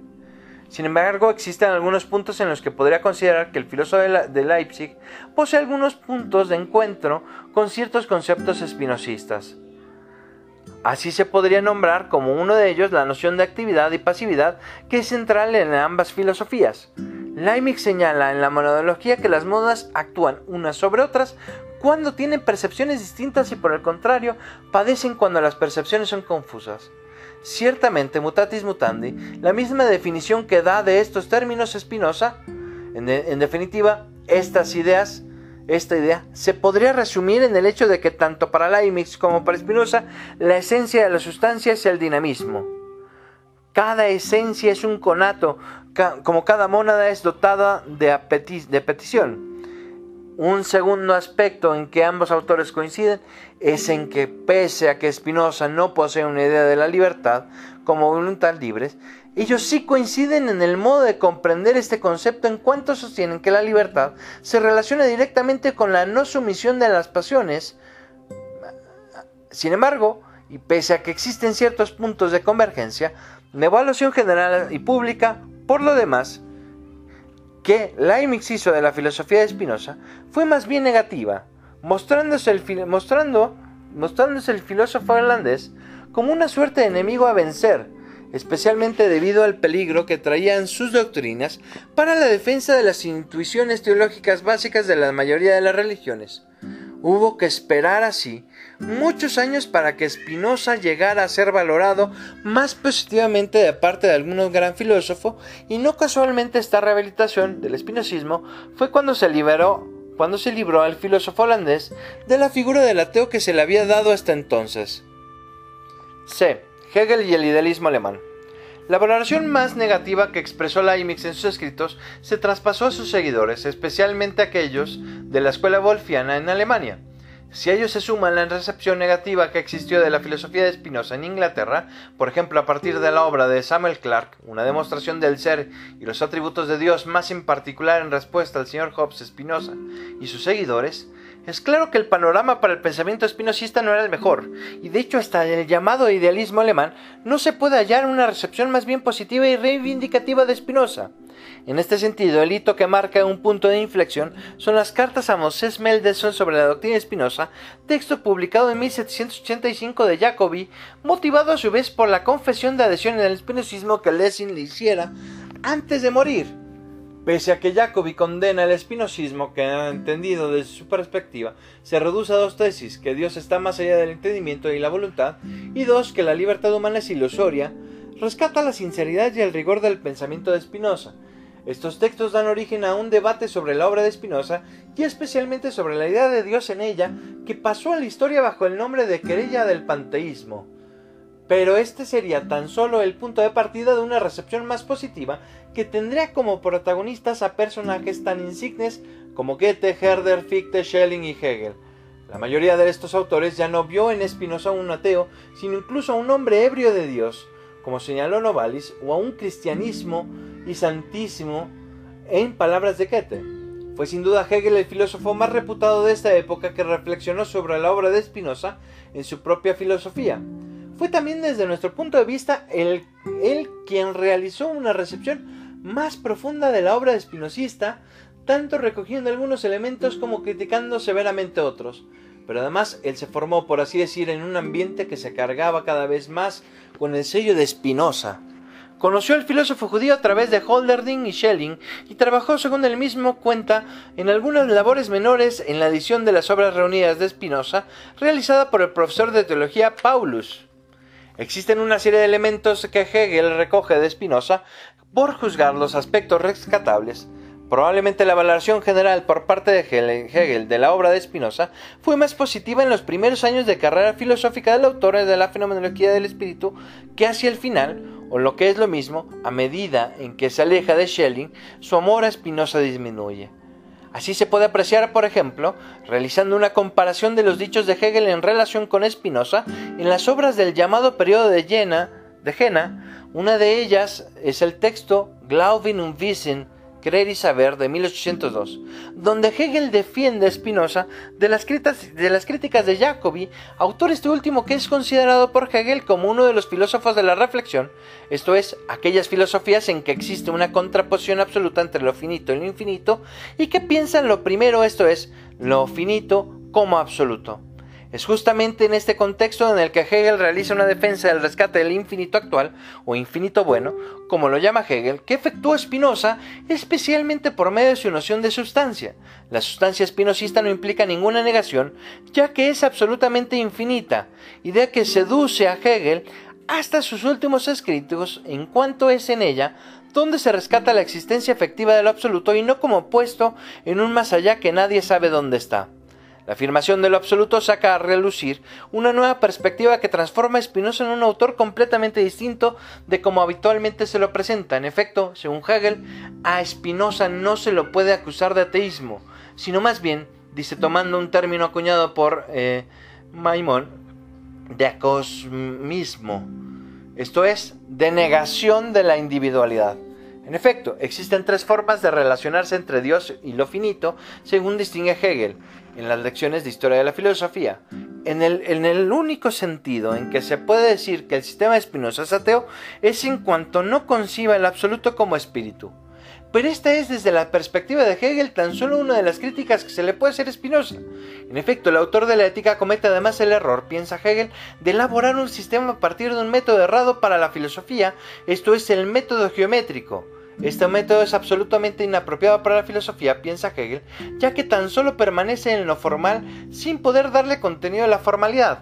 Es por eso que Hegel llega a señalar casi sorprendentemente para cualquier persona que haya leído las intrincadas páginas de la ética que la filosofía de Spinoza es fácil de comprender, ya que en ella todo el contenido se encuentra dado en las definiciones que abren la obra, este error metodológico produce justamente el hecho de que Spinoza se quede en el plano de una sustancia inerte que no es espíritu. En este sentido, su sistema permanece en el mero entendimiento. Pese a lo anterior, es claro que en Hegel existe una recepción bastante positiva de la obra de Spinoza. Esto queda claramente demostrado cuando Hegel señala que la filosofía de Spinoza es el punto de partida de toda filosofía. La idea fundamental expresada por esta sentencia es que en Spinoza la filosofía alcanza su plenitud en cuanto se ha alcanzado la superación del dualismo y la afirmación de lo absoluto. Es por esto que, tal como señala nuestro epígrafe desde la perspectiva de Hegel, Spinoza es el punto capital de la filosofía moderna, o se es espinosista o no se tiene ninguna filosofía. D. Freud y Spinoza. Como hace notar Morau al hablar de la variabilidad de las variadas influencias culturales de la obra de Spinoza, Freud en pocas ocasiones se refiere a la obra del filósofo holandés, una de ellas es en una frase más bien enigmática en la que dice haber sido alguien que produjo dentro de un ambiente, environment, espinosista. Otra corresponde a un pasaje del famoso ensayo sobre Leonardo da Vinci, en el cual Freud nos habla de un proceso de sublimación espinosista por parte de Leonardo. Esta peculiar falta de referencias a la obra de Spinoza por parte del gran psicoanalista vienes parece no concordar con la abundancia de literatura sobre el tema de las relaciones entre Freud y Spinoza. A nuestro juicio, no se puede hacer gran cosa con la primera de las declaraciones freudianas, sin embargo, como lo ha hecho Jovel, es posible utilizar la, segunda de las declaraciones en cuestión para establecer una serie de posibles paralelos que resulten dignos de interés. Para ello, debemos remitirnos al contexto en que se halla, a saber, el ensayo sobre un recuerdo infantil de Leonardo. El ensayo de Freud sobre Leonardo es quizás una de las obras más especulativas en el campo del psicoanálisis aplicado. En ella Freud reconstruye a partir de un recuerdo infantil tanto la génesis de la supuesta homosexualidad del pintor renacentista como el proceso de sublimación que explica su avidez de conocimiento y su incapacidad para terminar muchas de las labores. Para ello, se guía de algunos escritos sobre, sobre el particular, entre los cuales debe destacarse la obra del escritor Merejkovsky.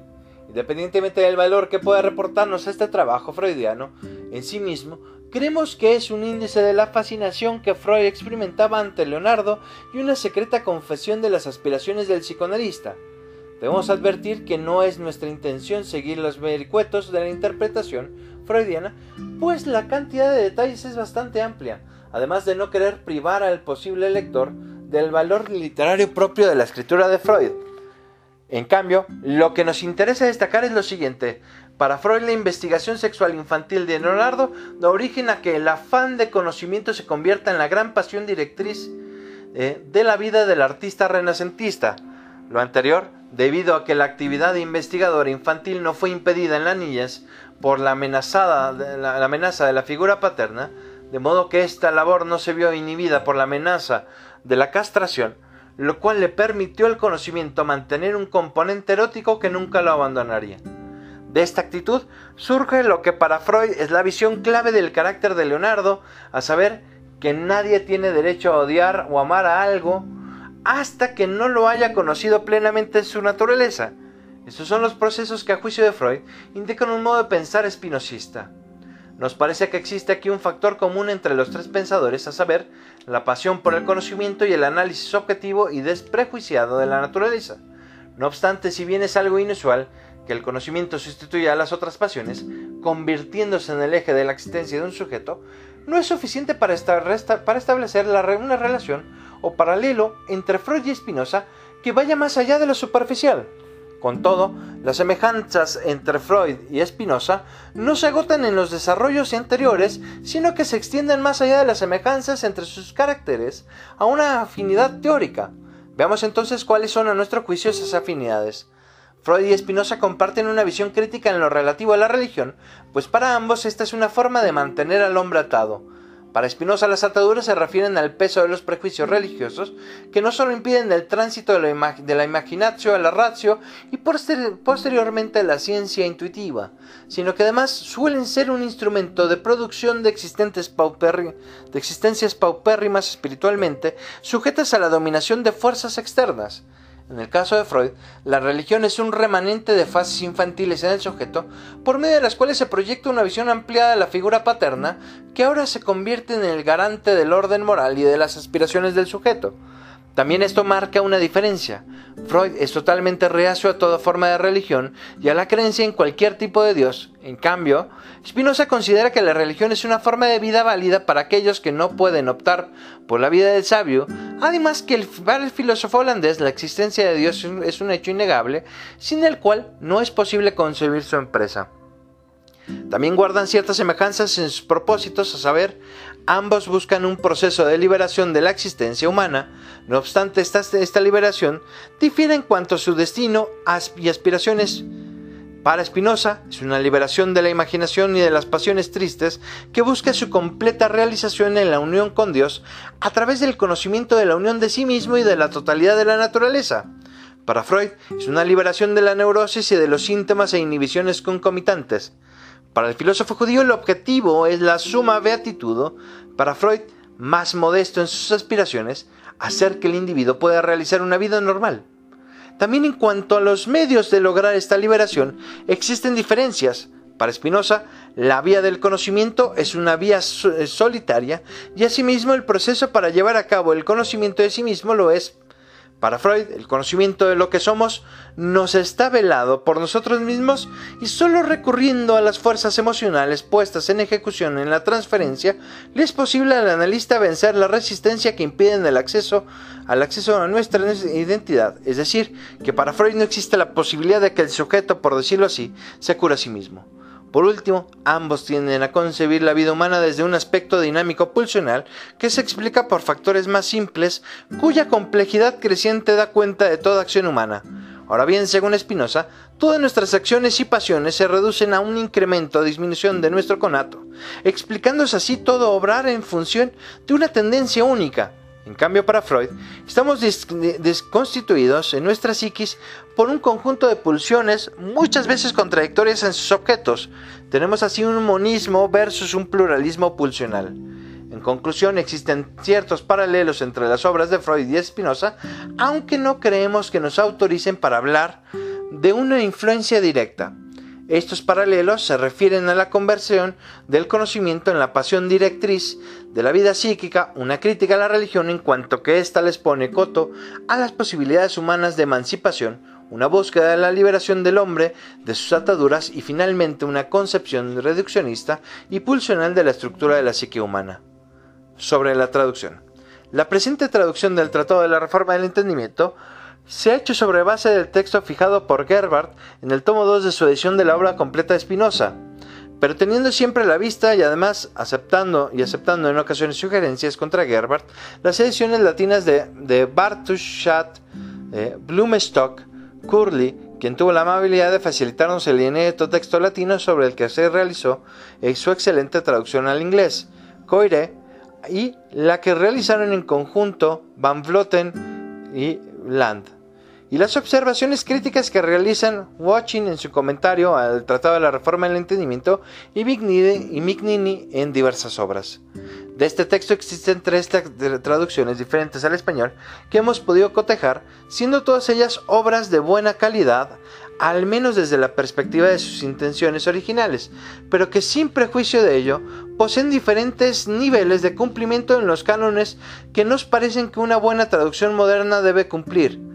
Justamente la idea de que la presente traducción es, hacer, es acercarse lo más posible a esos requerimientos, intentando ofrecer una alternativa a las traducciones más antiguas y tratando de ser un complemento que agregue elementos que no se encuentran en las más recientes. La más antigua de las traducciones que mencionamos es la de Oscar Cohan, publicada por primera vez en 1944 y reimpresa por última vez en el año 2006 en la editorial Cactus. Esta obra de gran mérito es en, una época en que campeaban, en el caso de la lengua española, las traducciones hechas desde el francés, es actualmente casi inutilizable debido a su absoluta carencia de notas y a su total falta de referencia a las ediciones críticas, situación que desafortunadamente se mantiene en la última edición publicada. Ello no desmerece desde nuestro punto de vista los grandes aciertos de la obra de Cohan, a saber, fidelidad a toda prueba del texto espinosista, y precisión en la traducción. Con mayor información sobre las fuentes y discusiones actuales en torno al Tratado de la Reforma del Entendimiento, cuenta la traducción de Fernández y Margot. Agrega además la traducción de algunas cartas y en general poseen un estilo sobrio que se acerca al, del texto de Spinoza, aun cuando, tal como hace notar a Domínguez, se hace difícil su lectura por la escasez de puntos aparte y por el complejo estilo que adopta en lo que concierne a la puntuación. En general, la discusión sobre el texto mismo del Tratado de la Reforma del Entendimiento es a nuestro juicio aún insuficiente, otorgando poca ayuda al lector en pasajes en los que es necesario algún tipo de orientación. Por último, hemos revisado la traducción de Atilano Domínguez. Ella es sin duda la mejor versión española hasta el momento, al menos de las que conocemos.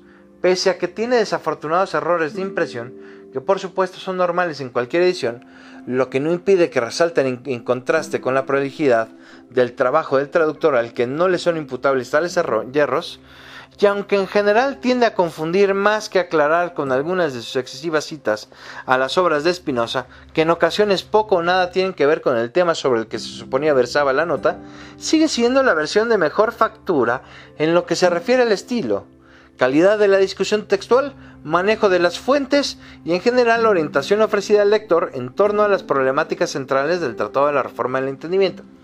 Agradable es tomar nota en la lectura de que el traductor hace gala de una gran erudición y conocimiento de las problemáticas más importantes de la filosofía espinosista, siendo de, siendo de valorar además la introducción que hace la traducción en la que realiza una interesante y documentada defensa del valor del Tratado de la Reforma del Entendimiento y de su posterioridad en relación con el Tratado Breve, tópico central en la discusión e de la interpretación del filósofo holandés.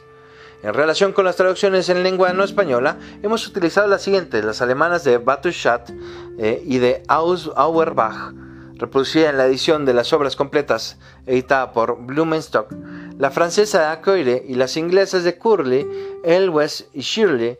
La primera de ellas es una obra bien trabajada, con un texto con un excelente aparato de notas al final y un largo y bien estructurado estudio preliminar. La traducción de Auerbach, algo mejor que la de Batuchat, a nuestro juicio posee la desventaja de que no viene acompañada de notas explicativas. En el caso de Coiré nos hallamos ante una obra clásica y de gran mérito, tan solo disminuido por algunas indeseables lagunas que hay en el texto latino y por la pobreza del aparato crítico de este, ámbito en el que se hallará en desventaja frente a sus pares alemanes. Por último, los trabajos en lengua inglesa de Curley, Elves y Shirley son muy disímiles. El texto que más utilidad nos presentó fue por lejos el primero, fiel al original espinosista, muy bien anotado y con sólidas y no por ello exageradas referencias a la obra de Spinoza, se erige, a nuestro juicio, como la mejor traducción inglesa. Su único defecto es quizás su estilo un tanto seco, que se haya justificado sin embargo por el de Spinoza mismo. Frente a este problema, la obra de Shirley y la de Elwes aún más tienen la ventaja de que poseen un estilo sobrio y agradable de leer. Sin embargo, su carencia de trabajo de notas la transforma, en particular a la de Elwes, en versiones menos recomendables que la de Curley. La traducción que ofrecemos aquí no pretende ni reemplazar a las ya señaladas, ni ser definitiva en el ámbito de habla hispana, Sabemos que no existen traducciones perfectas ni inmejorables. También sabemos que el trabajo realizado por nuestros predecesores es en general de buena calidad a tal punto que debemos mucho a cada uno de ellos y que nuestra tarea no es sino intentar raportar con aquello que pueda ofrecer esta traducción para que el lector contemporáneo de lengua española se haga una idea más acabada del complejo pensamiento de Spinoza. Esto lo hemos intentado especialmente tratando de ofrecer una versión crítica del texto latino que ha sido elaborada sobre la base de la revisión de todas las variantes relevantes que se consignan tanto en la edición de Gerfard, las más utilizadas por los estudiosos de Spinoza, sin que sea considerada por ello una edición definitiva como también para los editores más contemporáneos del texto latino, hemos intentado también ser lo más fieles dentro de lo posible al texto de Spinoza, yo puede haber tenido algún efecto negativo sobre la redacción final de la traducción al español, sin embargo, no es menos cierto que ello se debe en gran medida a la forma del texto latino mismo, lleno de palabras repetidas ad nauseam, sobrecargado de pronombres relativos, frases explicativas y abundante en toda clase de aclaraciones y de formulaciones complejísimas. Así el resultado final de esta traducción podríamos decir cuenta para bien y para mal con la complicidad del estilo de Spinoza al que quisimos de modo deliberado ser lo más fieles posible. Por último, nos gustaría destacar que la totalidad de las traducciones de Spinoza eh, que citamos en notas u otros lugares son de nuestra responsabilidad, así como las de la literatura secundaria, salvo que se señale de lo contrario en su selección en su sección bibliografía y también las de otros filósofos. Quisiéramos por último agradecer a todas las personas que facilitaron nuestro trabajo y sin las que este no habría sido posible. A la licenciada Ruth Espinosa, a la licenciada Christian, al, licenciado Cristian Soto, por las observaciones a la traducción. Mucha ayuda también nos presentaron las observaciones de la, de la mencionada licenciada Espinosa a la introducción y del licenciado Cortés en lo concerniente al aparato dedicado a la relación entre Freud con Espinosa. Al profesor Alejandro Vigo debemos mucho por su constante y permanente incentivo a continuar este trabajo, a persistir en él y a no condenarlo a morir en algún cajón de nuestros escritorios. También quisiéramos hacer pública nuestra especial gratitud para con nuestro maestro de latín, Ignacio Álvarez, sin quien este texto no habría sido posible. Él nos incentivó a traducir desde que comenzamos nuestros primeros cursos, lo que nos hizo más fácil este trabajo. Todo esto sin mencionar el ejemplo constante de trabajo, esmerado y honestidad intelectual que nos proporcionó siempre.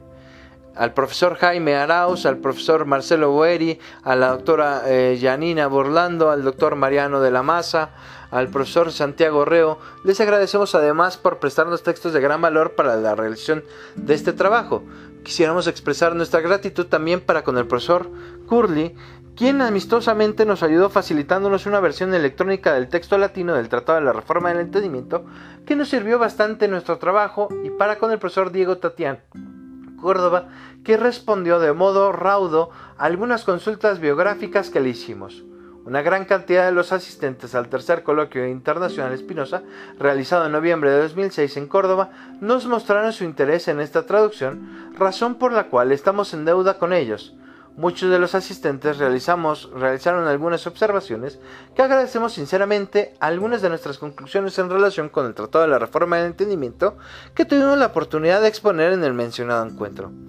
Mucho nos, ha ayudado también el profesor Luis Flores, decanato de la Facultad de Filosofía de la Pontificia Universidad Católica de Chile, nuestro lugar de trabajo y estudio, sin su atenta consideración, esta traducción tampoco habría sido posible, especialmente a la hora de proveernos de algunos instrumentos que nos fueron de suma utilidad. Finalmente, last but not least, nos es grato expresar nuestra deuda para con dos de las secretarias del Instituto de Filosofía de la Pontificia Universidad Católica de Chile, Silvia Flores y Pamela Núñez, que nos ayudaron facilitando los libros y generándonos siempre un ambiente grato para trabajar. Boris Hermeriev, eh, Luis Plasencia, Santiago, Chile, noviembre de 2006.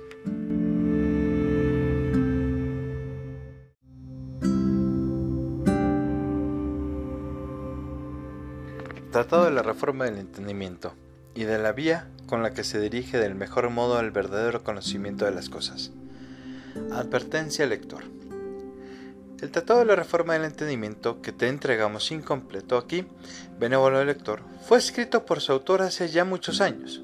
Siempre tuvo en mente terminarlo, pero impedido por otros asuntos y finalmente siendo presa de la muerte, no pudo alcanzar el fin deseado como contiene empero muchas cosas brillantes, útiles, y que, que para el sincero investigador de la verdad serán, sin duda, de no poco valor, no te quisiéramos privar de ellas, y asimismo, para que no te sea pesado perdonar muchas cosas oscuras y toscas e inacabadas que se encuentran por todas partes en él, quisimos que tú también estuvieras advertido de ellas a fin de que no las ignores.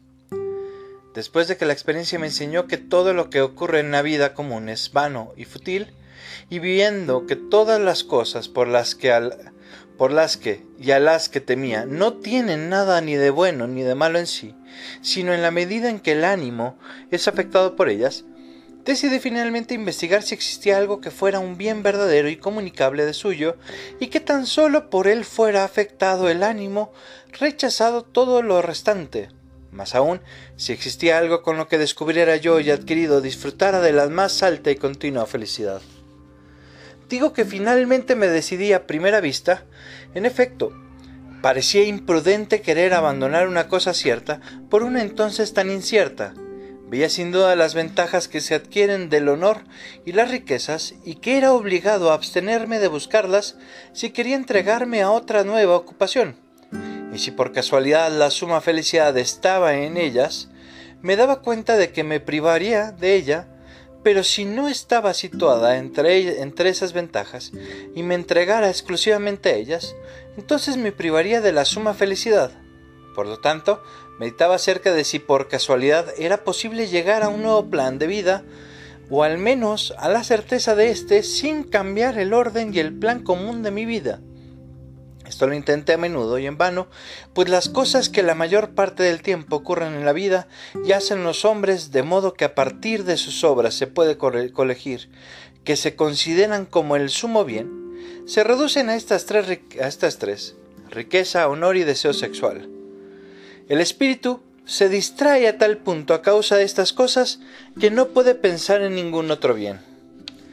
Pues por lo que atañe al deseo sexual, el ánimo queda absorto a tal punto como si descansara en algún bien, que éste le impide en gran medida pensar en otra cosa. Pero después de aquel goce sigue una gran tristeza que, aun cuando no suspende la actividad del espíritu, sin embargo lo perturba y embota. Asimismo el espíritu se distrae en demasía por perseguir las riquezas y el honor, sobre todo cuando se busca a causa de sí, pues se supone entonces que son el sumo bien. Sin embargo, se distrae aún más por el honor. En efecto, siempre se supone que es un bien por sí mismo, tal como si fuera el, fin último al que se dirige todas las cosas. Además, en las riquezas y el honor, no existe como en el deseo sexual arrepentimiento, sino que cuanto más de uno y otro se posee, tanto más aumenta la alegría y consecuentemente somos incitados más y más a aumentarlos. No obstante, si en alguna ocasión la esperanza nos decepciona, entonces surge la tristeza más grande.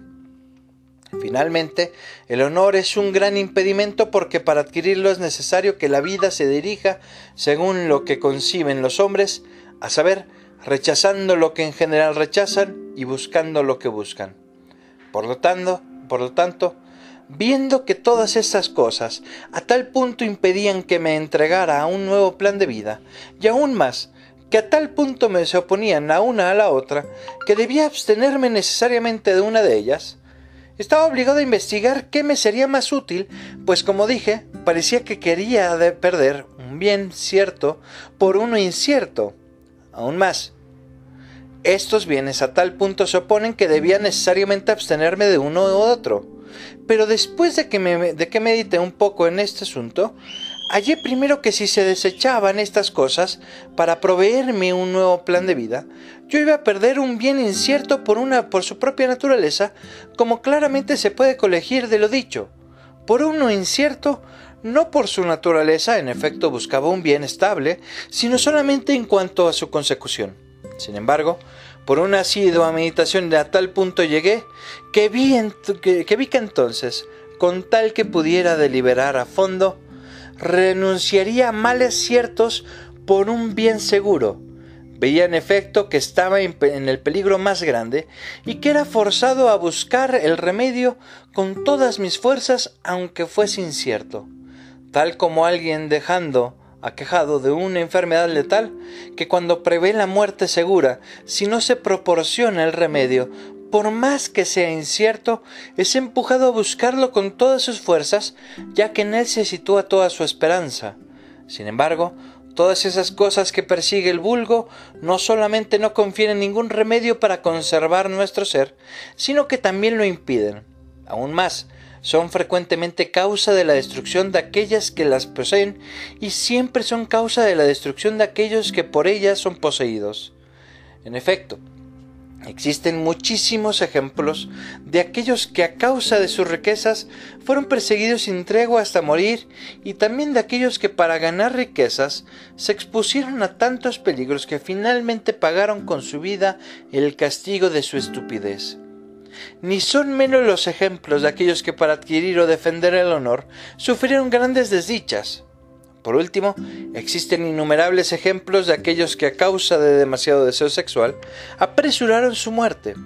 Ahora bien, estos males parecen originarse en toda la felicidad o infelicidad solamente en que toda felicidad o infelicidad solamente se sitúa en la cualidad del objeto al que nos aferramos amorosamente. Pues a causa de aquello que no se ama, nunca nacerán disputas. Si es poseído por otro, si perece, no habrá ningún temor, ni ningún odio, ni envidia, ni tristeza, en una palabra, ninguna conmoción del ánimo. En efecto, todas estas cosas acontecen cuando se aman aquellas que pueden perecer, como lo son todas esas de las que hace un momento hablamos. Pero el amor a una cosa eterna e infinita alimenta el ánimo solamente con alegría, y esta última está libre de toda tristeza. Esto debe desearse mucho y buscarse con todas las fuerzas, sin embargo, no en vano utilicé estas palabras, con tal que pudiera deliberar seriamente, pues por más que estas cosas percibiera claramente con el espíritu, sin embargo no por eso podía abandonar totalmente la avaricia, deseo sexual y deseo de gloria. Veía solamente que mientras mi espíritu meditaba este asunto, se apartaba de aquellos deseos y pensaba seriamente en un nuevo plan de vida. Esto fue para mí un gran consuelo, pues veía que aquellos males no eran de, tal índole que no quisieran ceder a los remedios. Y por más que al comienzo estos intervalos fueron, fuesen raros y durasen muy poco, sin embargo después de que el bien verdadero se me dio a conocer más y más, estos intervalos fueron más frecuentes y largos. Esto ocurrió principalmente después de que vi que la obtención del dinero o el deseo sexual y la gloria dañan mientras que se buscan por sí y no como medios para otras cosas. Empero si se buscan como medios tendrán una medida y no dañarán en absoluto. Por el contrario, servirán mucho al fin que buscamos como demostraremos en su momento. Tan solo diré aquí brevemente qué cosa entiendo por el bien verdadero y al mismo tiempo qué es el bien supremo. Para comprender esto se debe notar que el bien y el mal se dicen según el punto de vista, tanto que una misma cosa puede llamarse buena o mala según distintas consideraciones. Lo mismo ocurre con, el con lo perfecto y lo imperfecto. En efecto, ninguna cosa se dirá perfecta o imperfecta, considerada en su naturaleza, sobre todo después de que supimos que todas las cosas ocurren según un orden eterno y según leyes fijas de la naturaleza. Sin embargo, como la debilidad humana no alcanza aquel orden con su pensamiento, y no obstante, puesto que el hombre concibe un carácter humano mucho más firme que el suyo, y al mismo tiempo ve que nada impide que adquiera tal carácter, es incitado a adquirir los medios que lo conducen a tal perfección, y se llama bien verdadero a todo aquello que puede ser un medio para llegar a ese carácter, el sumo bien, y llegar a el sumo bien es llegar a tal punto que el hombre, junto a otros individuos, si puede suceder esto, goce de tal carácter. Sin embargo, cuál sea aquel carácter, lo demostraremos en su debido lugar, es decir, el conocimiento, cognicio de la unión, que tiene el espíritu con toda la naturaleza. Por lo tanto, es esto lo que pretendo, adquirir tal carácter y procurar que muchos otros lo consigan conmigo. Esto quiere decir que también es parte de mi felicidad procurar que muchos comprendan lo mismo que yo, de modo que su entendimiento y su deseo estén de acuerdo completamente con mi entendimiento y mi deseo. Y para que esto ocurra, es necesario comprender la naturaleza, cuánto baste para adquirir ese carácter humano y después formar una sociedad tal como debe desearse para que el mayor número de hombres llegue lo más fácil y seguramente posible a aquel carácter. Por consiguiente, debemos consagrar a la filosofía moral, así como a la educación de los niños, y debemos organizar una medicina completa porque la salud no es un medio de poca importancia para adquirir ese fin. Y puesto que con la técnica muchas cosas que son difíciles se vuelven fáciles, y ya que con ella podemos ganar mucho tiempo y comodidad en la vida, no debemos despreciar para nada la mecánica. Pero antes que nada, debemos pensar en el modo de corregir el entendimiento y purificarlo en la medida en que sea posible al principio, a fin de comprender más exitosamente, de modo óptimo y sin error las cosas. De ahí que cada uno ya podrá ver que quiero dirigir toda la ciencia a un fin y objetivo único, para llegar a la suma perfección humana. De este modo, todo aquello que se halle en las ciencias que no contribuye a nuestro fin, debe rechazarse como inútil. Para decirlo en una palabra, todas nuestras acciones y nuestros pensamientos deben dirigirse a este propósito. Pero mientras procuramos conseguirlo y nos consagramos a dirigir el entendimiento a la vía correcta, es necesario vivir. Por esto, antes que nada estamos obligados a suponer como buenas ciertas reglas de, la, vida, a saber estas.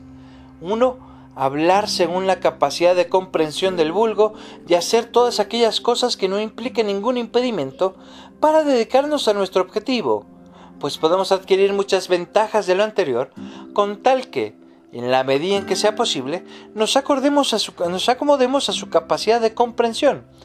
Añadamos que de esta suerte lograremos que estén prestos a escuchar la verdad. 2. Disfrutar de los placeres cuanto baste para conservar la salud. 3. Finalmente, buscar tanto dinero o cualquier otra cosa como sea necesario para sostener la vida y la salud e imitar las costumbres de los ciudadanos que se opongan a nuestro objetivo. Establecidas estas reglas, me dedicaré a lo primero que debe hacerse para enmendar el entendimiento y hacerlo apto para comprender las cosas tal como es necesario de modo que alcancemos nuestro fin. Para que ocurra esto, el orden natural nos exige que aquí resumamos todos los modos de percibir que hemos usado hasta aquí para afirmar o negar algo indudablemente, a fin de elegir el mejor de todos, y al mismo tiempo comenzar a conocer nuestras fuerzas y el carácter que deseamos perfeccionar. Si los consideramos cuidadosamente, todos pueden reducirse principalmente a cuatro. 1. Existe la percepción que tenemos de oídas o por algún otro signo fijado arbitrariamente.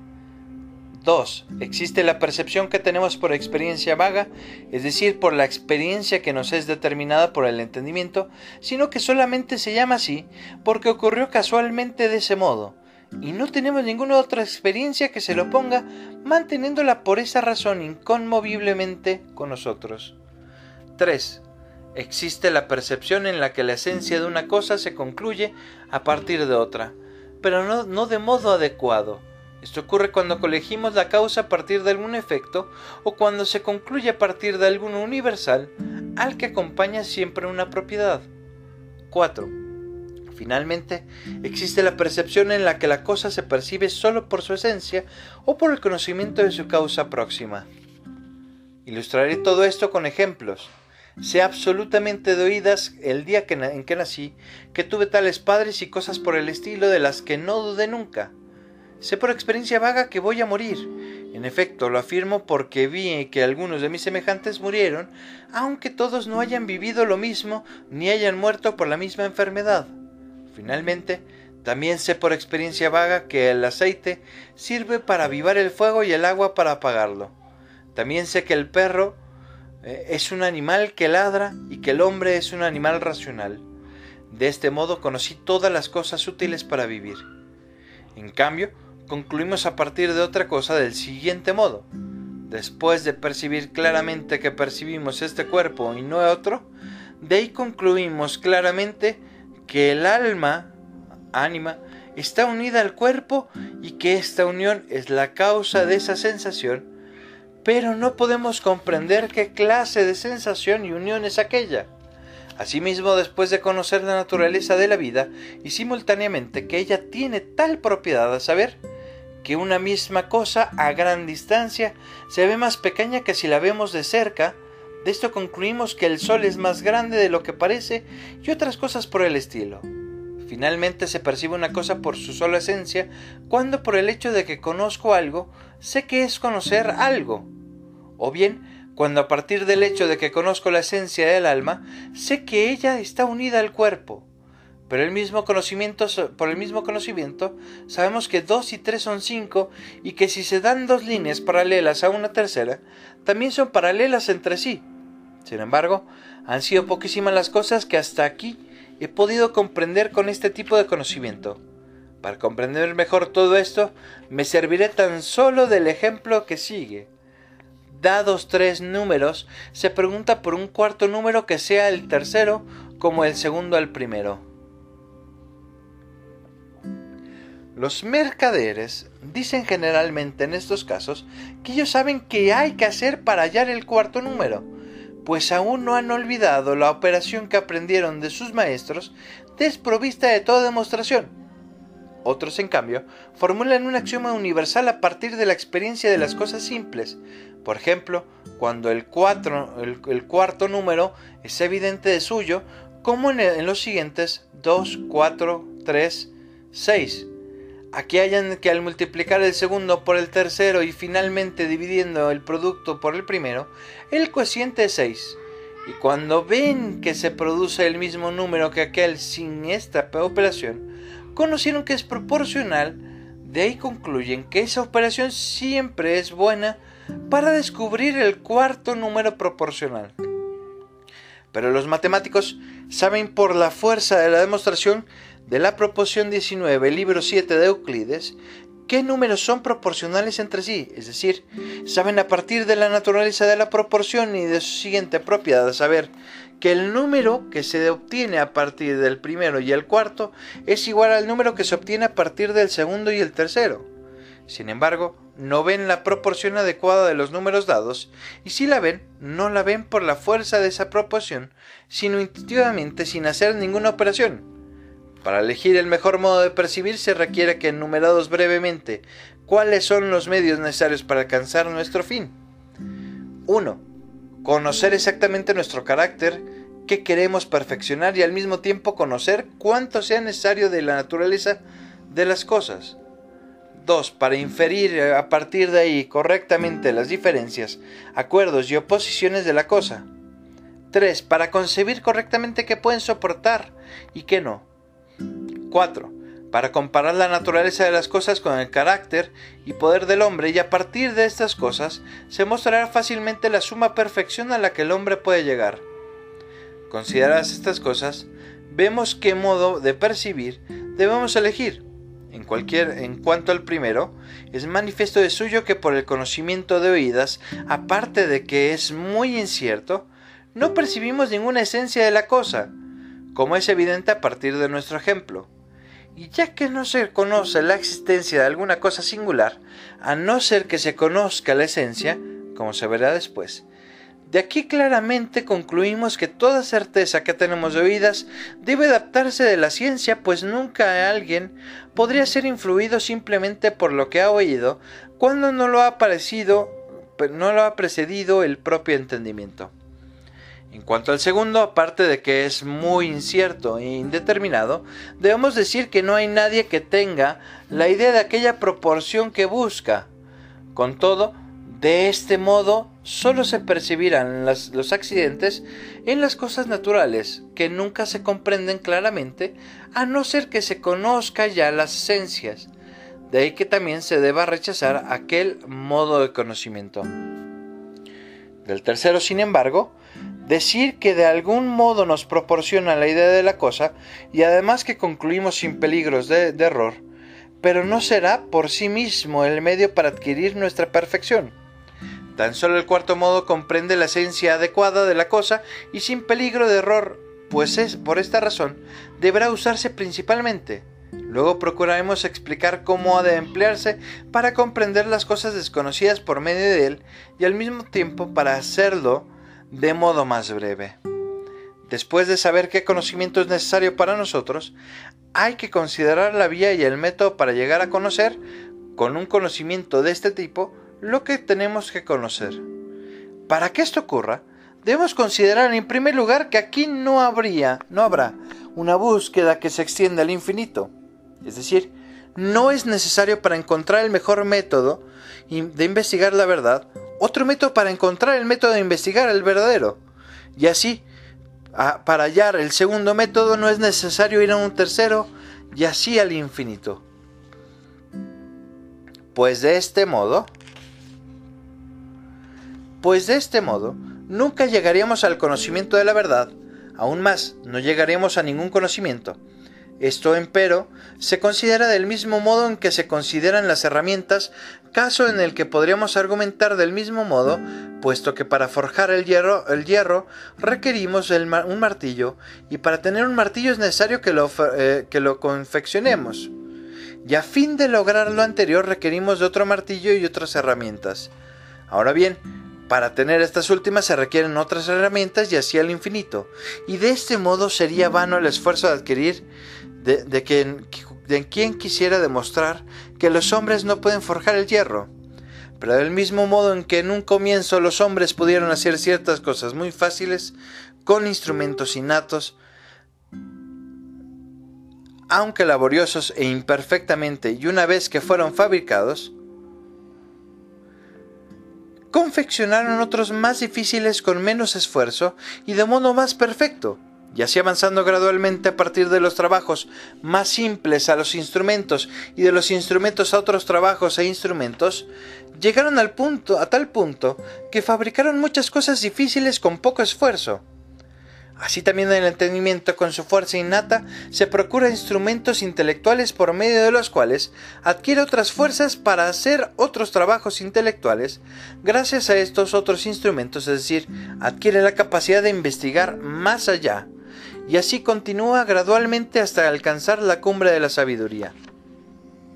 Será fácil de esta manera ver que, está en, que esta es la situación del entendimiento con, la, con tal que se comprenda cuál es el método de investigación de la verdad y cuáles son aquellos instrumentos innatos que se requieren para fabricar otros a partir de ellos a fin de avanzar más allá. Para demostrar esto procederé del siguiente modo. La idea verdadera, evidentemente, tenemos una idea verdadera, es algo distinto de su correlato, pues una idea es en el círculo y otra la idea del círculo.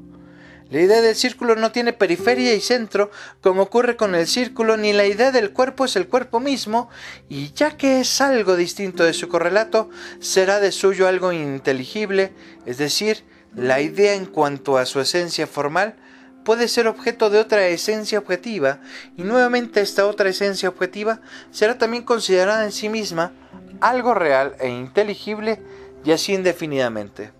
Por ejemplo, Pedro es algo real, sin embargo, la verdadera idea de Pedro es su esencia objetiva y es en sí algo real y del todo distinto del mismo Pedro.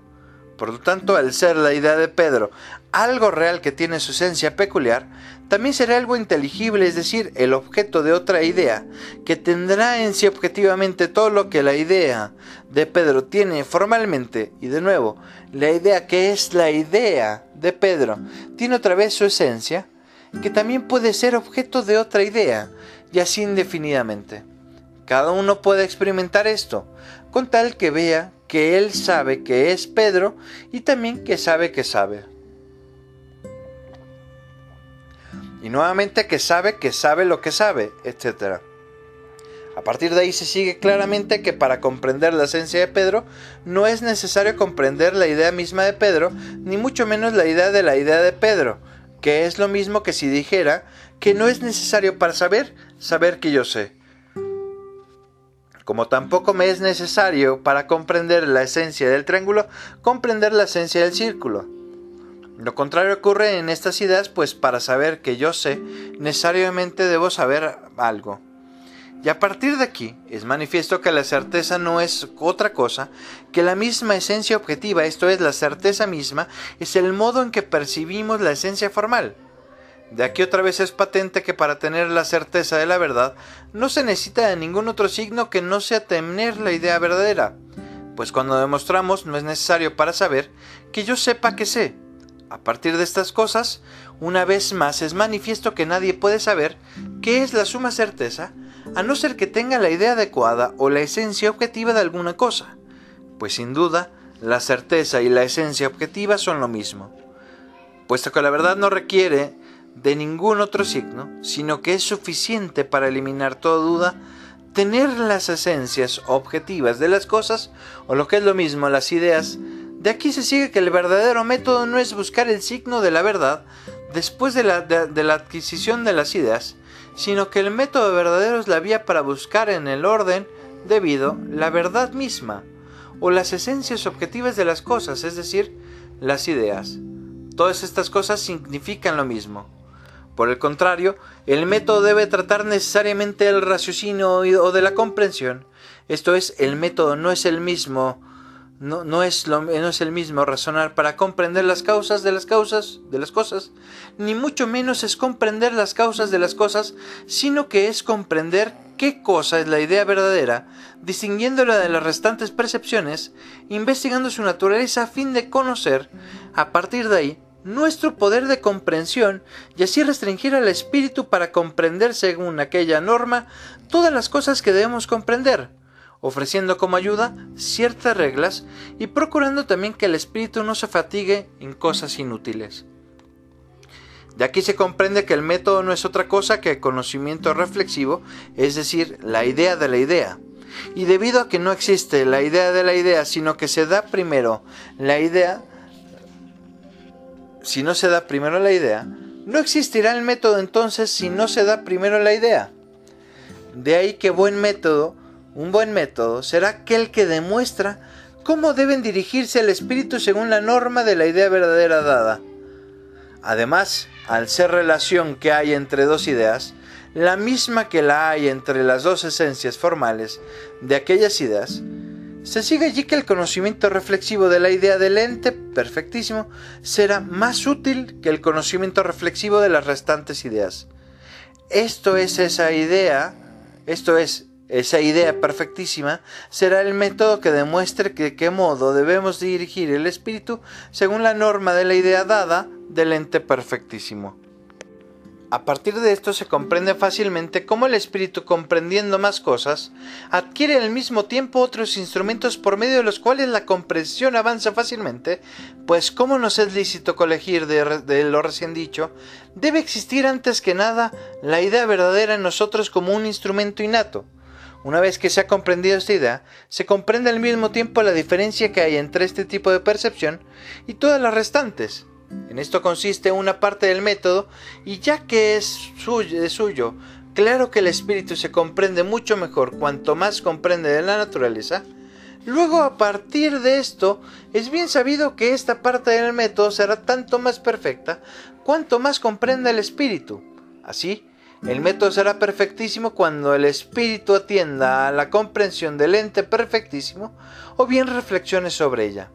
Luego, cuanto más conoce el espíritu, tanto mejor comprende sus fuerzas y el orden de la naturaleza. Además, mientras más comprenda sus fuerzas, más fácilmente puede dirigirse y componerse reglas. Y cuanto mejor comprende el orden de la naturaleza, tanto más fácilmente puede adaptarse de las cosas, apartarse de las cosas inútiles. Todo método consiste en esto, eh, como ya hemos dicho. Añádese que la idea se comporta objetivamente del mismo modo que se comporta su correlato realmente. Por lo tanto, si se diera algo en la naturaleza que no tuviera ninguna comunicación con otras cosas, y si hubiera una esencia objetiva de ello, que debiera convenir completamente con su esencia formal, tampoco tendría comunicación con las otras ideas, es decir, no se podría concluir nada de ella. Por el contrario, las cosas que tienen comunicación con otras, como sucede con todas las cosas que existen en la naturaleza, se comprenderán y, sus esencias objetivas tendrán una comunicación idéntica. En otras palabras, se deducirán otras ideas de ellas que nuevamente tendrán comunicación con otras y así aumentarán los instrumentos para proceder más allá, que es lo que intentábamos demostrar. Además de lo último que dijimos, que la idea debe convenir completamente con su esencia formal, otra vez es manifiesto que para que nuestro espíritu reproduzca totalmente el modelo de la naturaleza, debe producir todas sus ideas a partir de aquella idea que reproduzca el origen y la fuente de toda la naturaleza, de modo que ella sea también la fuente de las restantes ideas.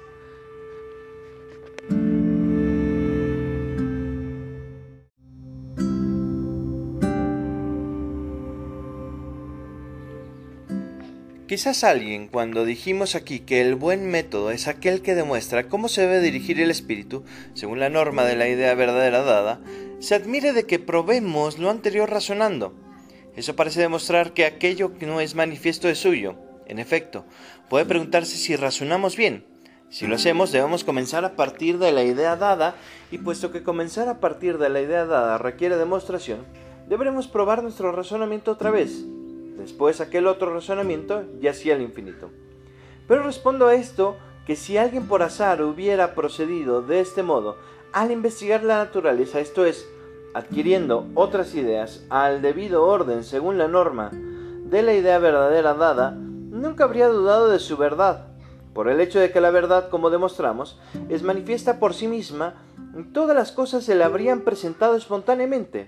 Pero ya que esto no sucede nunca o rara vez, me veo obligado a disponer así otras cosas a fin de que aquello que no podemos adquirir por azar, podamos sin embargo alcanzarlo por medio de una decisión deliberada, y a la vez para que se haga manifiesto que no necesitamos ningún instrumento, a no ser la verdad misma y el buen razonamiento, pues he probado e intento probar el buen razonamiento razonando bien. Añádase que de este modo los hombres se acostumbran a sus propias meditaciones, sin embargo, la razón por la cual rara vez acontece en la búsqueda de la naturaleza que se investigue según el orden debido es gracias a los prejuicios cuyas causas explicaremos después de nuestra filosofía. Además, esto ocurre porque es necesaria una gran y constante distinción, como demostraremos después, lo que es muy difícil de hacer. Finalmente, esto tiene lugar, como ya fue demostrado, a causa del estado variable de los asuntos humanos. Existen además otras razones que no investigaremos. Si por casualidad alguien preguntara por qué no he expuesto antes que nada las verdades de la naturaleza en este orden, ya que la verdad es manifiesta por sí misma, le respondo y al mismo tiempo le advierto que no rechace lo dicho como si fuera falso a causa de las paradojas que ocurren por casualidad ocasionalmente, sino que se digne primero considerar el orden por medio del cual las probamos. Y entonces se cerciorará de que nosotros adquirimos la verdad. Este fue el motivo de por qué he adelantado estas cosas. Si más adelante un escéptico aún dudara de la verdad primera y de todas las cosas que deducimos según la norma de esta, ciertamente hablará contra su conocimiento, tendremos que confesar que existen hombres completamente ciegos de ánimo desde su nacimiento o a causa de, sus, de los prejuicios. Esto es, por algún azar externo pues ni siquiera se perciben sentir a sí mismos. Si afirman algo o lo dudan, no saben que dudan o afirman. Dicen que nada saben y esto mismo es decir que nada saben, dicen que lo ignoran. Y lo anterior no lo dicen en términos absolutos, pues temen confesar que existen mientras no saben nada, a tal punto que finalmente deben callar a fin de no suponer por casualidad algo que huela a verdad. Finalmente, no se debe hablar de ciencias con ellos, pues según las necesidades de la vida y de la sociedad, están obligados a suponer que ellos existen y a buscar su bien y afirmar y negar muchas cosas por medio de juramentos, puesto que si se les prueba algo, no saben si la argumentación prueba o si es deficiente. Si niegan, conceden o se oponen. No saben que niegan, conceden o se oponen. Por eso deben considerarse como autómatas que carecen totalmente de espíritu. Resumamos ahora nuestro propósito. Hasta aquí hemos expuesto el fin al que queremos dirigir todos nuestros pensamientos. En segundo lugar, hemos conocido cuál es la mejor percepción. Con el poder de esta podemos llegar a nuestra perfección. En tercer lugar, conocimos cuál es la primera vía por la que el espíritu debe marchar para comenzar bien. Esta consiste en continuar la investigación con leyes ciertas y según la norma de cualquier idea verdadera dada. Para que esto ocurra correctamente, el método debe garantizar lo siguiente. 1. Distinguir la idea verdadera de todas las percepciones restantes y separar el espíritu de ellas. 2. Proveer las reglas para percibir las cosas desconocidas según tal norma. 3. Decidir un orden para no fatigarnos en cosas inútiles. Después de conocer este método vimos en cuarto lugar que este será el más perfecto cuando logremos la idea del ente perfecto. De ahí que se deberá observar lo anterior al comienzo para llegar tanto más rápidamente a la comprensión de tal ente. Por lo tanto, comencemos desde la primera parte del método, que es, como dijimos, distinguir y separar la idea verdadera de las restantes percepciones y restringir el espíritu para que no confunda las ideas falsas, ficticias y dudosas con las verdaderas. De cualquier modo, tenemos la intención de explicar ampliamente esto aquí, a fin de hacer que los lectores reparen en la meditación cogitatio de una cosa tan necesaria y porque hay muchos que aún dudan de las ideas verdaderas, ya que no atendieron a la distinción que hay entre la percepción verdadera y todas las demás, a tal punto que son como esos hombres que, despiertos, no dudaban de que lo estaban, pero después mientras dormían, como a menudo pasa, Creyeron que estaban despiertos, cosa que posteriormente descubrieron que era falsa, y entonces incluso dudaron de que estaban despiertos. Esto sucede porque nunca distinguieron entre el sueño y la vigilia. Entre tanto, advierto que no explicaré aquí la esencia de cada percepción, ni tampoco explicaré la percepción por su causa próxima, pues esto pertenece a la filosofía, sino que solo enseñaré lo que exige el método, a saber, de que se tratan las percepciones de la percepción ficticia, la falsa y la dudosa, y de cómo nos libraremos de cada una. Por lo tanto, comencemos con la primera investigación, que es sobre la idea ficticia. Ser toda percepción, ya sea de la cosa considerada como existente, ya de su sola esencia, y cómo las ficciones más frecuentes acontecen en torno a las cosas que se consideran como existentes, hablaré por ese motivo en primer lugar de cuando se, de cuando se figura, fingere, solamente la existencia y la cosa que se figura se comprende en tal acto, o bien se supone que se comprende. Por ejemplo, me figuro que Pedro, a quien conozco, va a su casa, que me visita y cosas por el estilo. Aquí me pregunto, ¿sobre qué trata esa idea? Veo que ella solamente trata de cosas posibles, mas no sobre cosas necesarias ni de cosas imposibles. Llamo cosas imposibles a aquella cuya naturaleza implica contradicción que exista, necesaria aquella cuya naturaleza implica contradicción que no exista, posible aquella cuya existencia por su naturaleza misma no implica contradicción que exista o no exista, pero la necesidad o imposibilidad de su existencia depende de causas que nos que nos son desconocidas durante el tiempo en que nos figuramos su existencia. Por esa razón, si la necesidad o imposibilidad que depende de sus causas externas nos fuera conocida, no podríamos figurarnos nada de ello. De ahí se sigue que si existiera algún Dios o algún ser omnisciente, Él no podría figurarse absolutamente nada, pues en lo que concierne a nosotros, después de que conocemos que existimos, no podemos figurarnos que existimos o no existimos, ni tampoco podemos figurarnos un elefante que pasa por el ojo de una aguja, ni podemos, después de haber conocido la naturaleza de Dios, figurarnos que existe o no existe. Del mismo modo debe comprenderse la quimera, cuya naturaleza niega la existencia. A partir de esto es manifiesto lo que he dicho, a saber que la ficción de, las, de la que aquí hablamos no tiene relación con las verdades eternas, además demostrará inmediatamente que no es posible ninguna ficción en torno a las verdades eternas. Pero antes de que continúe, debe notarse aquí brevemente que la misma diferencia que hay entre la esencia de una cosa y la esencia de otra existe entre la actualidad, actualidad actualitas o existencia de esa misma cosa y entre la actualidad o existencia de la otra. A tal punto que si queremos concebir, por ejemplo, la existencia de Adán solamente por la existencia en general, sería lo mismo que si para concebir su esencia atendiéramos a la naturaleza de lo que es para que terminemos definiendo a Adán como algo que es. Por lo tanto, cuanto más generalmente se concibe la existencia, tanto más confusamente se la concibe y más fácilmente puede atribuirse a cualquier cosa.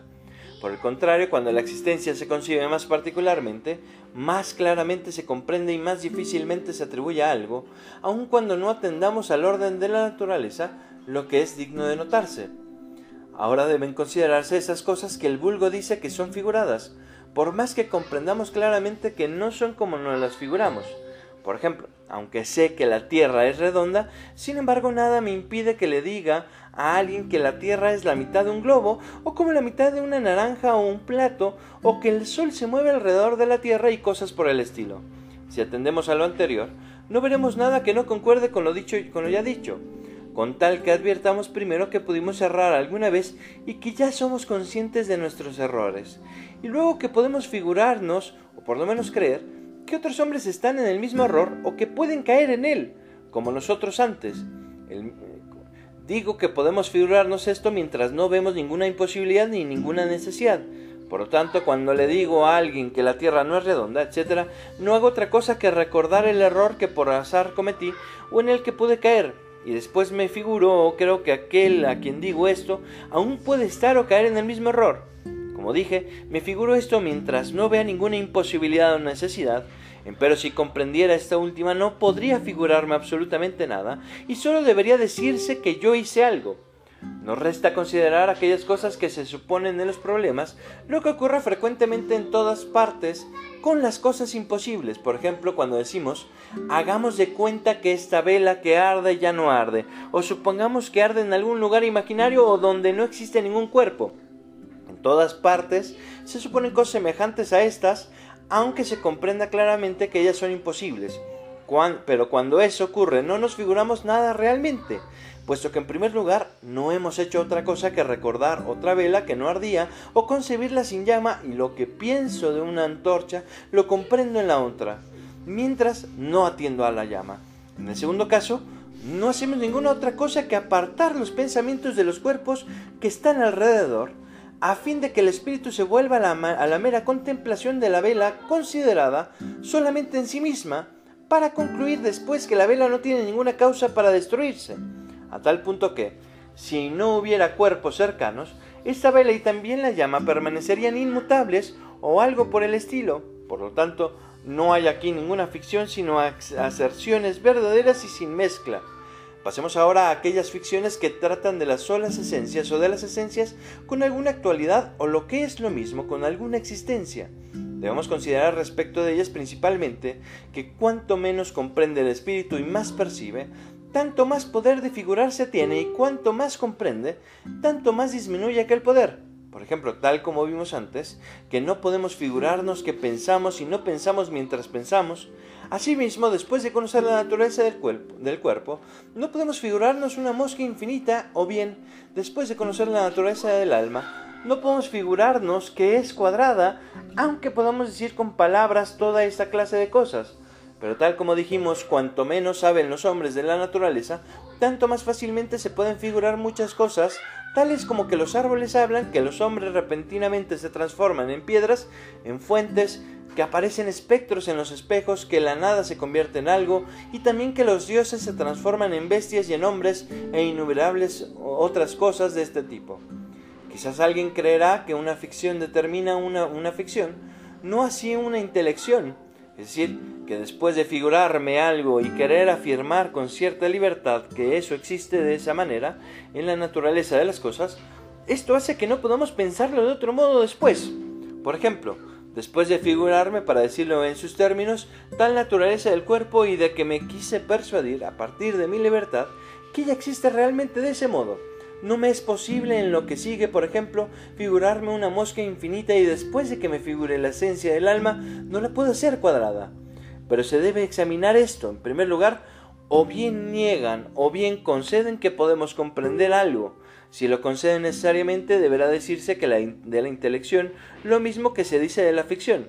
Pero si lo niegan, vemos nosotros que sabemos que sabemos algo, que dicen Claramente ellos dicen que el alma puede sentir y percibir de muchos modos, pero no a sí misma ni a las cosas que existen, sino solo a aquellas que no existen ni en sí misma, ni en sí, ni en alguna parte. Es decir, dicen que el alma puede por su sola fuerza crear sensaciones o ideas que no corresponden a las cosas, a tal punto que la, que la consideran en parte como si fuera Dios. Además dicen que, que nosotros o que nuestra alma tiene tal libertad que nos fuerza a nosotros o a ella, y aún más a su propia libertad, puesto que después de que ella se figuró y admitió algo, no puede pensarlo figurárselo de otro modo, y también esa ficción lo obliga a pensar otras cosas de este tipo, para no oponerse a la primera ficción, así como ahora también están obligados, a causa de su ficción, a admitir los absurdos que aquí acabo de examinar. Pero no nos, no nos tomaremos la molestia de buscar argumentos para refutar estos absurdos. Pero, dejándolos con sus locuras, procuraremos extraer algo de verdad para nuestro asunto a partir de las palabras que intercambiamos con ellos. Podemos decir así lo siguiente. El espíritu cuando atiende a una cosa ficticia y por su naturaleza falsa, para comprenderla, considerarla y deducir apropiadamente a partir de ella lo que se tiene que deducir, descubrirá fácilmente su falsedad. Si la cosa ficticia es verdadera por su naturaleza, cuando el espíritu atiende a ella para comprenderla y comienza a deducir a partir de ella correctamente lo que se sigue de ahí, continuará fácilmente sin interrupción, tal como vimos que ocurre cuando el entendimiento inmediatamente se aplica a demostrar, a partir de la ficción, falsa, recién mencionada, que es absurda y las otras cosas que se deducen a partir de ahí. Luego de ninguna manera deberá temerse que nos figuremos algo con tal que percibamos la cosa de modo claro y distinto, puesto que si decimos por casualidad que, eh, que, los hombres de pronto se transforman en bestias, es algo que tiene un sentido muy general, tanto que no existe ningún concepto, idea o lo que es lo mismo, concordancia del sujeto con el predicado en el espíritu. En efecto, si existiera, se verían a la vez el medio y las causas con el que por y, por las que se hizo algo. Además, no se atiende ni a la naturaleza del sujeto ni a la del predicado. Por consiguiente, poco a poco desaparecerá la inclinación a figurarse cosas con tal que la primera idea no sea ficticia y de ella se deduzcan otras todas las restantes. Además, ya que la idea ficticia no puede ser clara y distinta, sino solamente confusa, y ya que toda confusión procede de que el espíritu solo conoce parcialmente una cosa entera, o compuesta de muchas, y no distingue lo conocido de lo desconocido, más aún, atiende sin ninguna distinción a muchas cosas que se contienen en cada cosa, de ahí se sigue en primer lugar que si la idea en cuestión corresponde a alguna cosa simplísima, no podrá sino ser clara y distinta, pues deberá conocerse no en parte, sino toda entera, o bien no se deberá conocer nada de ella. En el segundo lugar, se sigue que si una cosa compuesta de muchas es dividida por el pensamiento en partes, todas ellas simplísimas, y si se atiende separadamente a cada una, entonces desaparecerá toda confusión. En tercer lugar, se deriva que la, ficción no puede ser simple, sino que se hace a partir de la composición de distintas ideas confusas que corresponden a distintas cosas y acciones que existen en la naturaleza, o aún mejor, a partir de la, de la atención, sin al mismo tiempo asentir a tales ideas distintas, pues si fuera simple sería clara y distinta y consiguientemente verdadera y si fuera a partir de la composición de ideas distintas, sería la composición de ellas clara y distinta y por tanto verdadera también. Por ejemplo, después de conocer la naturaleza del círculo y la del cuadrado, ya no podemos componerlas y hacer al círculo cuadrado o al alma cuadrada y cosas semejantes. Concluyamos una vez más brevemente y, vemos, y veamos cómo de ninguna manera debemos temer que la ficción se confunda con las ideas verdaderas, puesto que, por lo que se refiere a la primera clase de la que hablamos antes, es decir, cuando la cosa se concibe claramente, vimos que si esa cosa que se concibe claramente y también su existencia es de suyo una verdad eterna, no nos podremos figurar nada de tal cosa. Pero si la existencia de la cosa concebida no es una verdad eterna, solamente debemos procurar que su existencia se confronte con su esencia, atendiéndose al mismo tiempo al orden de la naturaleza. En cuanto a la segunda ficción de la que dijimos que consistía en atender, sin asentir al mismo tiempo distintas ideas confusas que corresponden a distintas cosas y acciones que existen en la naturaleza, vimos que una cosa simplísima no puede figurarse sino tan solo comprenderse, ni tampoco puede ocurrir esto con una cosa compuesta con tal que atendamos a las partes simplísimas, a partir de las que se compone. Aún más, no podemos figurarnos acciones que no son verdaderas a partir de las mismas, puesto que nos veremos obligados al mismo tiempo a contemplar cómo y por qué tal cosa sucede. Así comprendidas estas cosas, pasemos ahora a la investigación de la idea falsa para ver de qué se trata y cómo podemos precavernos para no incurrir en falsas percepciones ya que ambas cosas no, nos harán difíciles ahora, después de haber investigado la idea ficticia, pues entre ellas no existe otra diferencia fuera de que la idea falsa supone el asentimiento, esto es, como ya notamos, que no se, que no se muestra ninguna causa mientras ofrecen las representaciones al espíritu por las que como cuando, nos figuramos algo, pueda colegirse que ella no tiene su origen en las cosas externas y que esta situación es casi idéntica a soñar con los ojos abiertos, o lo que es lo mismo, a soñar mientras estamos despiertos. Y así, la idea falsa trata, o para decirlo mejor, se refiere del mismo modo que la idea ficticia a la existencia de una cosa cuya esencia se conoce o bien a la esencia. La idea falsa que se refiere a la existencia se enmienda del mismo modo que la ficción, puesto que si la naturaleza de la cosa conocida supone la existencia necesaria, es imposible que nos engañemos de la existencia de aquella cosa. Pero si la existencia no es una verdad eterna como lo es su esencia, sino que la necesidad o posibilidad de existir depende de causas externas, entonces tómese todo del mismo modo que dijimos cuando tratamos de la ficción, pues se corrige de la misma manera por lo que atañe a la idea falsa que se refiere a las esencias o también a las acciones. Necesariamente las percepciones de esa clase son siempre confusas, compuestas de distintas percepciones, confusas de las cosas que existen en la naturaleza, como cuando se persuade a los hombres de que hay dioses en los bosques, en las imágenes, en los animales y en las restantes cosas, de que existen cuerpos que dan origen por sola composición al entendimiento, que los cadáveres razonan, caminan, hablan, que Dios engaña y cosas por el estilo. Pero las ideas claras y distintas nunca pueden ser falsas, puesto que esas ideas son simplísimas o compuestas de ideas simplísimas, es decir, deducidas a partir de ideas simples. Empero, la idea simplísima no puede ser falsa, como cada uno lo podrá ver, con tal que sepa qué es lo verdadero o qué es el entendimiento y al mismo tiempo qué es lo falso pues por lo que se refiere a aquello que constituye la forma de la verdad, es cierto que el pensamiento verdadero se distingue del falso no sólo por la denominación extrínseca, sino principalmente por la denominación intrínseca, pues si algún artesano concibe con orden alguna obra, aunque tal obra nunca haya existido ni haya de existir alguna vez, el pensamiento de ella es con todo verdadero y el pensamiento es el mismo exista o no la obra.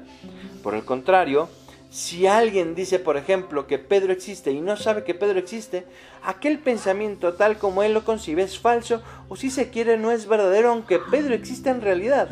Y este anunciado, Pedro existe, no es verdadero sino respecto de aquel que sabe con certeza que Pedro existe. A partir de aquí se sigue que en las ideas existe algo real por medio de lo cual se distinguen las ideas verdaderas de las falsas.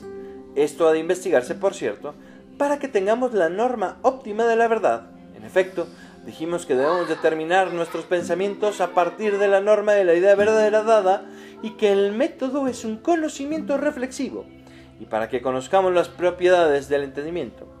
Y no ha de decirse que esta diferencia nace a partir de que el pensamiento verdadero consiste en conocer las cosas por causas primeras en lo que diferiría mucho de las falsas de acuerdo a lo explicado más arriba. En efecto, también se llama pensamiento verdadero a lo que se envuelve objetivamente a lo que se envuelve objetivamente la esencia de algún principio que no tiene causa y se conoce por sí y en sí.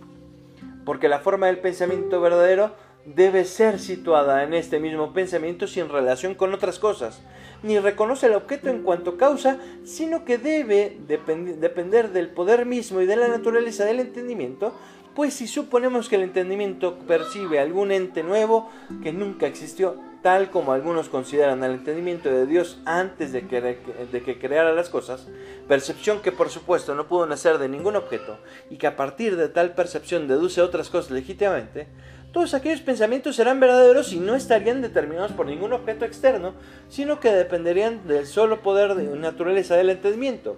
Para aquello que constituye la forma del pensamiento verdadero, debe buscarse en el pensamiento mismo y debe ser deducido a partir de la naturaleza del entendimiento. Por lo tanto, para investigar lo anterior, pongamos frente a nosotros alguna idea verdadera cuyo objeto sabemos, de modo sumamente seguro, que depende de nuestra capacidad de pensar y que no tiene ningún objeto que le corresponde en la naturaleza. En efecto, en tal tipo de idea como es claro a partir de lo que hemos dicho, podremos investigar más fácilmente lo que queremos.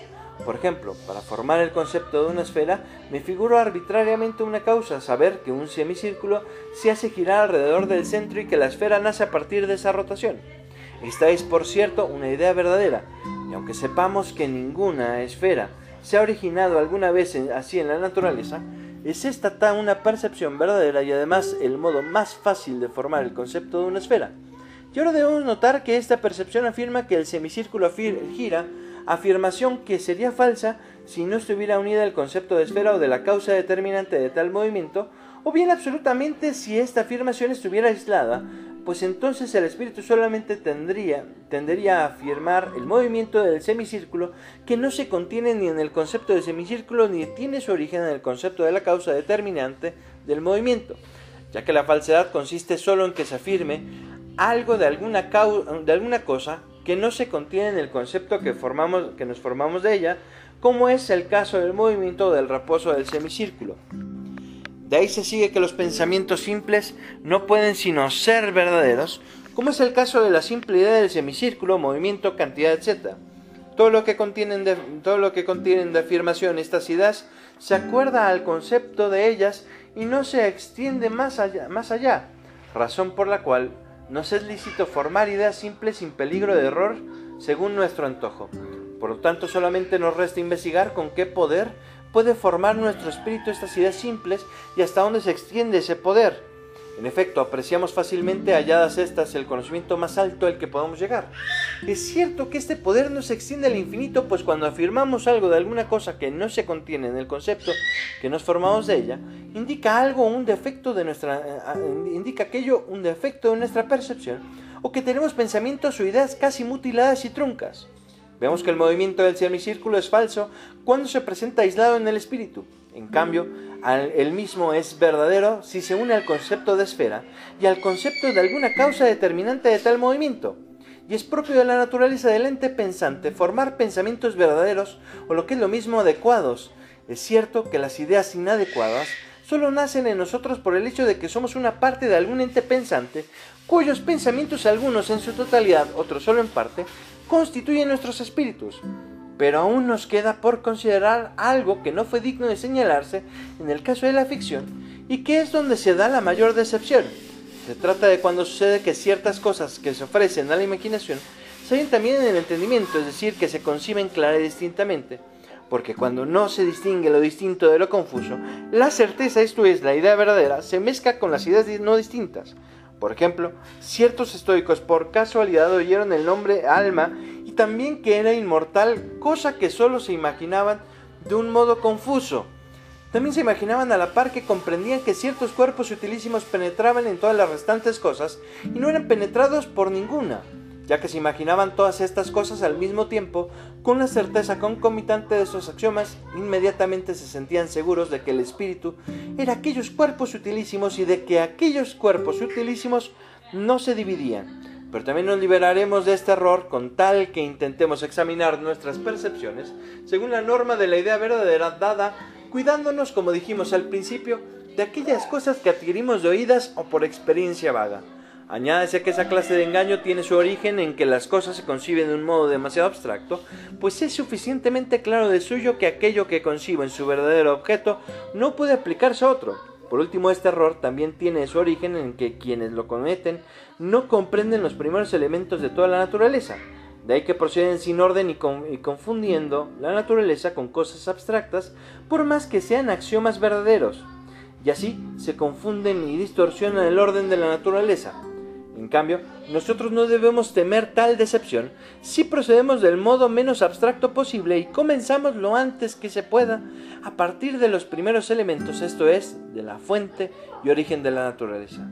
Sin embargo, por lo que atañe al conocimiento del origen de la naturaleza, de ningún modo debe temerse que la, que la confundamos con cosas abstractas, puesto que cuando algo se concibe abstractamente, como ocurre en el caso de todos los universales, siempre se comprende con mayor amplitud en el entendimiento que como pueden existir sus particulares realmente en la naturaleza.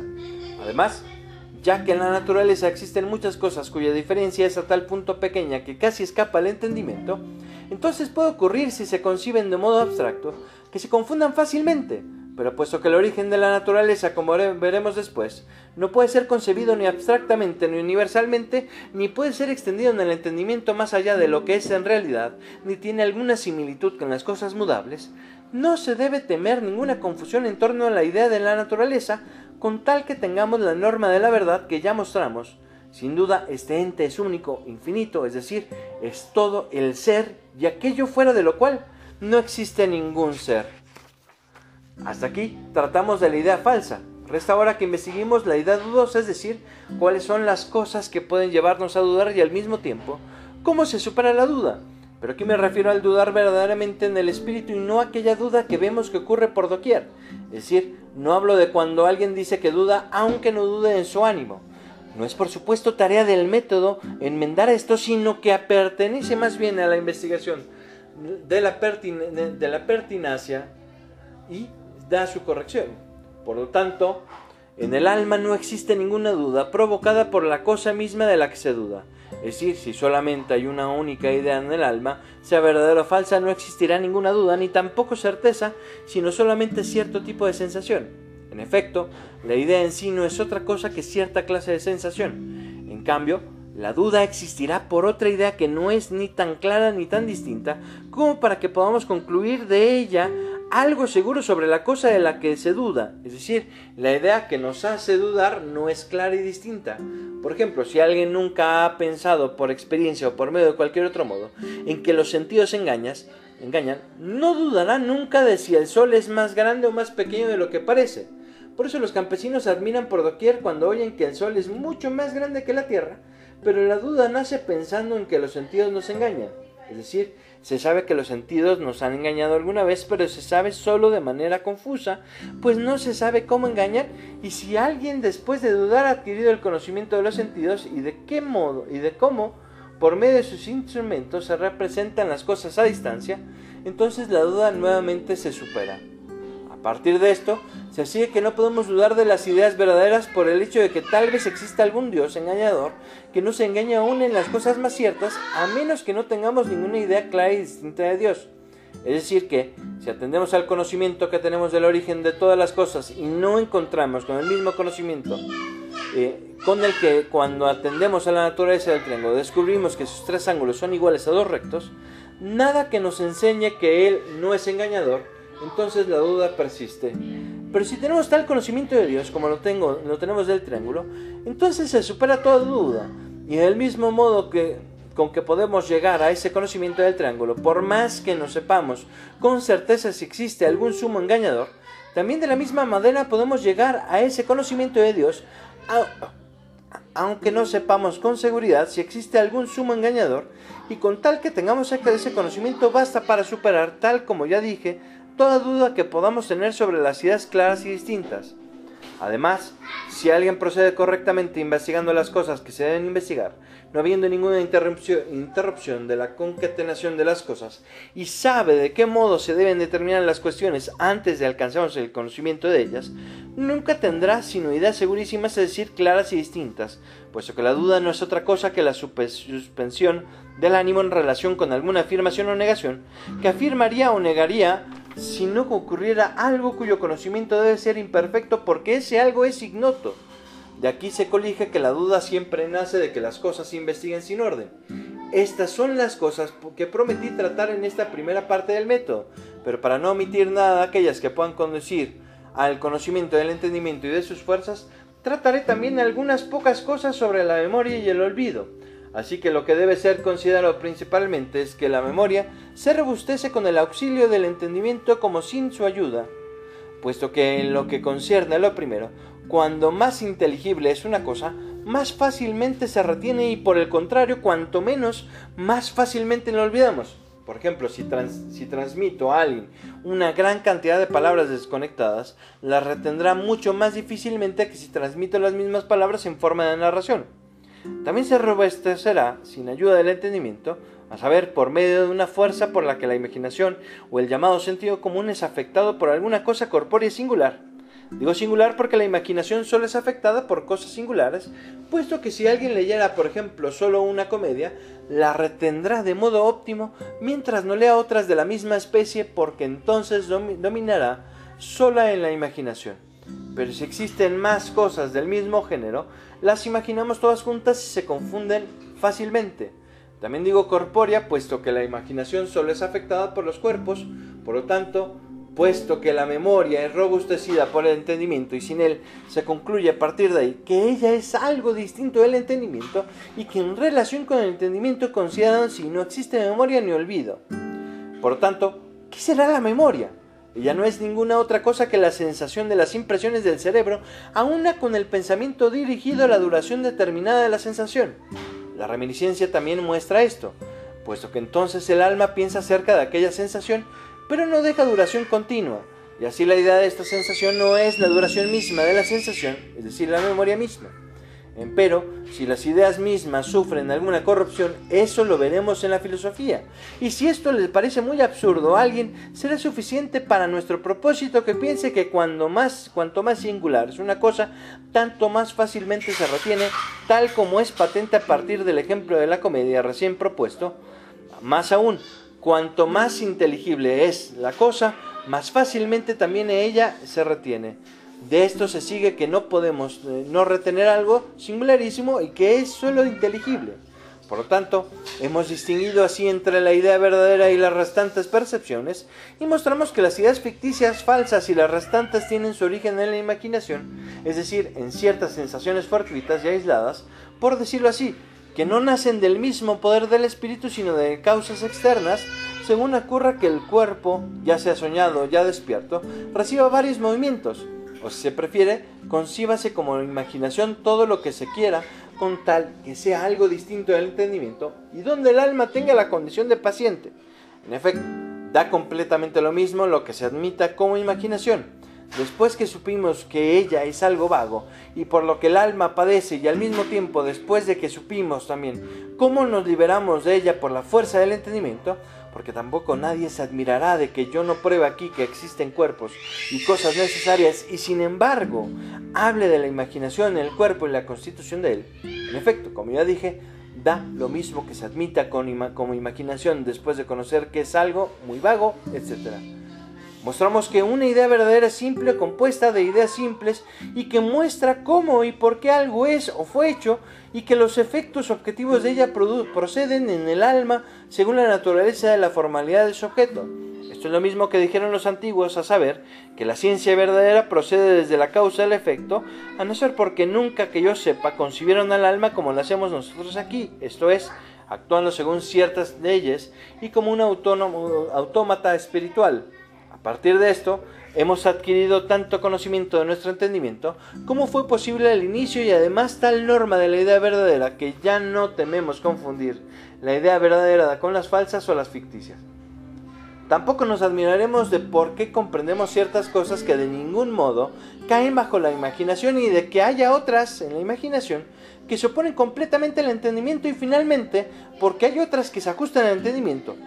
Conocemos lo anterior ya que sabemos que aquellas operaciones por las que se producen las imaginaciones tienen lugar según otras leyes completamente distintas a las leyes del entendimiento y que el alma solo tiene una condición ratio paciente frente a la imaginación, a partir de lo cual consta también cuán fácilmente puede cometer grandes errores aquellos que no distinguieron cuidadosamente entre la imaginación y el entendimiento. Ellos se equivocaron, por ejemplo, al decir que estas cosas, que la extensión debe estar en un lugar, ser finita, que sus partes se distinguen realmente la una de la otra, que es el primer y único fundamento de todas las cosas y que la extensión en un tiempo ocupa mayor espacio que en otro y otras muchas cosas semejantes, todas las cuales se oponen por completo a la verdad, como lo demostraremos en su lugar.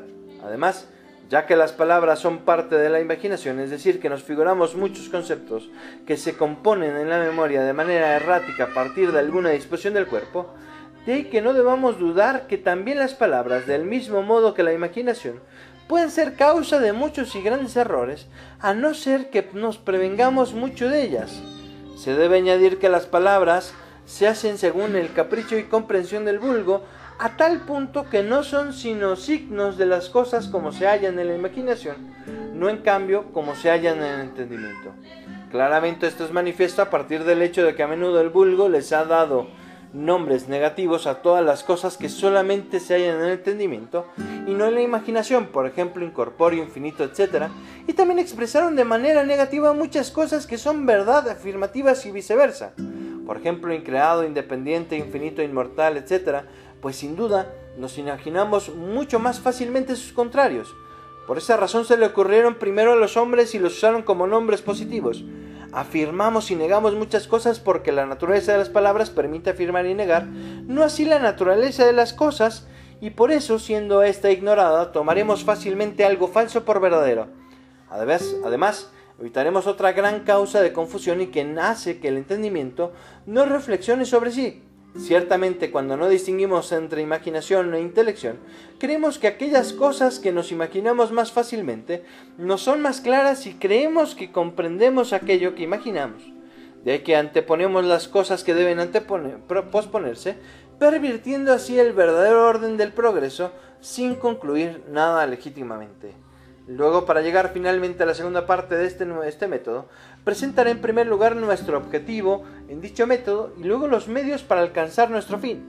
El objetivo es tener ideas claras y distintas a saber tales que se hagan a partir del puro espíritu y no de movimientos fortuitos del cuerpo. Además, para que todas las ideas se conduzcan a una, intentaremos concatenarlas y ordenarlas de tal modo que nuestro espíritu, cuando sea posible, se refiera de manera objetiva a la formalidad de la naturaleza tanto entera como en sus partes. En cuanto a lo primero, como ya hemos dicho, se requiere para nuestro último fin que la cosa se perciba por su sola esencia o por su causa próxima, es decir, si una cosa es en sí o lo que es lo mismo, como se dice usualmente, causa de sí, entonces deberá comprenderse por su sola esencia. Pero si la cosa no es en sí, sino que requiere una causa para existir, entonces debe comprenderse por su causa próxima, pues en verdad la comprensión del efecto no es ninguna otra cosa que adquirir una comprensión más perfecta de la causa. De ahí que nunca nos será lícito concluir algo a partir de las cosas abstractas, mientras investigamos la realidad y nos cuidaremos mucho de mezclar aquellas cosas que solamente existen en el entendimiento con aquellas que existen en la realidad.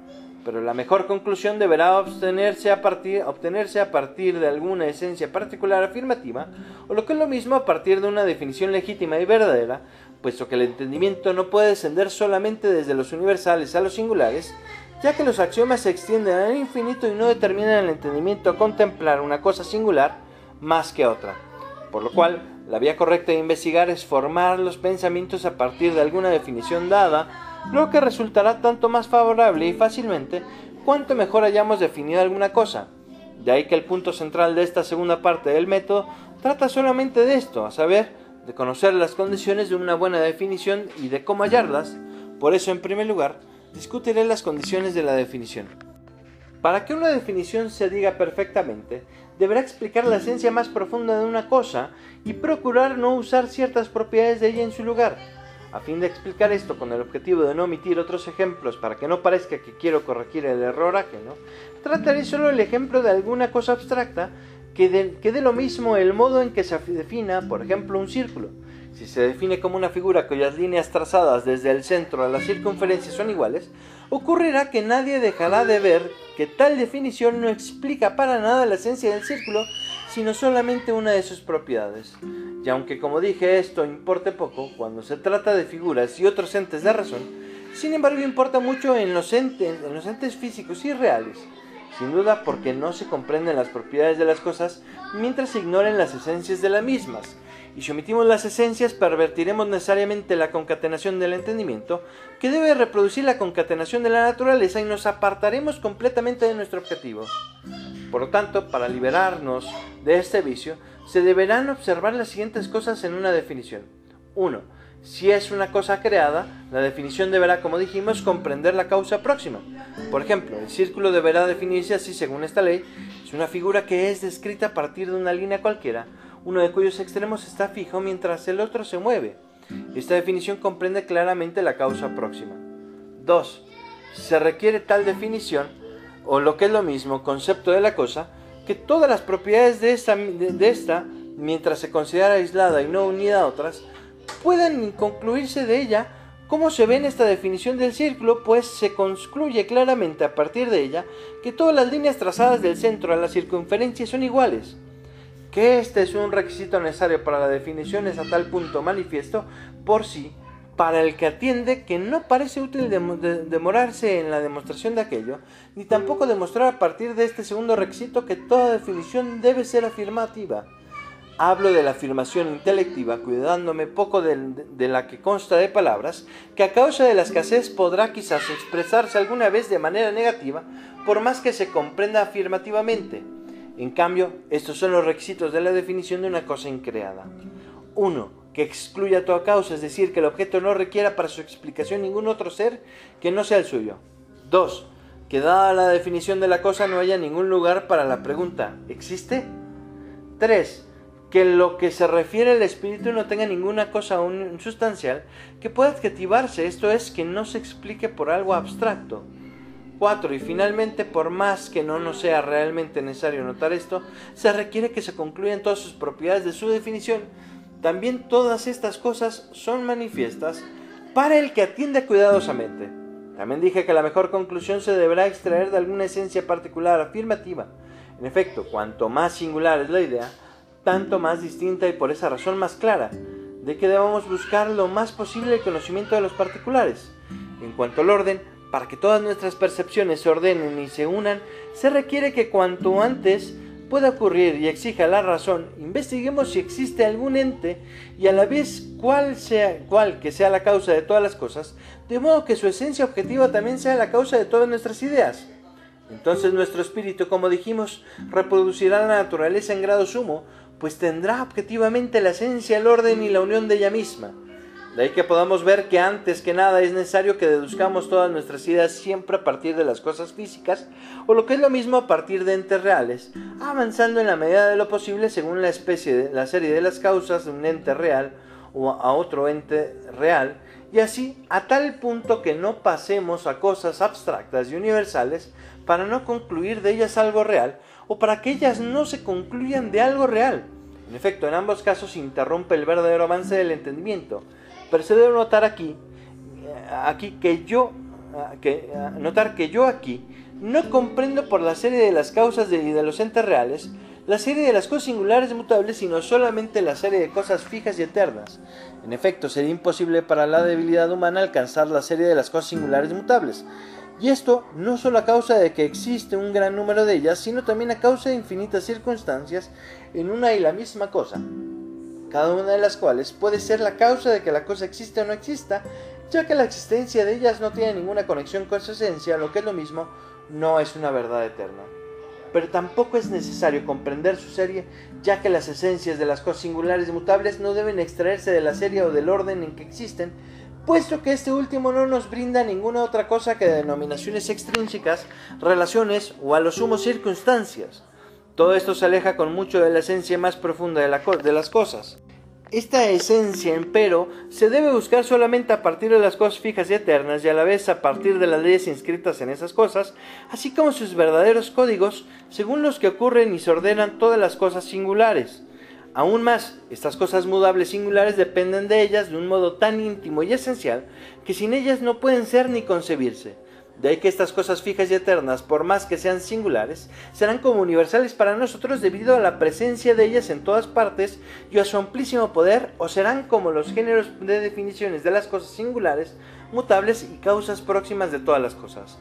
Pero aunque esto sea así, no parece ser pequeña la dificultad que subsiste para poder llegar al conocimiento de estos singulares, pues concebir todas las cosas a la vez está allende, está allende las fuerzas del espíritu humano.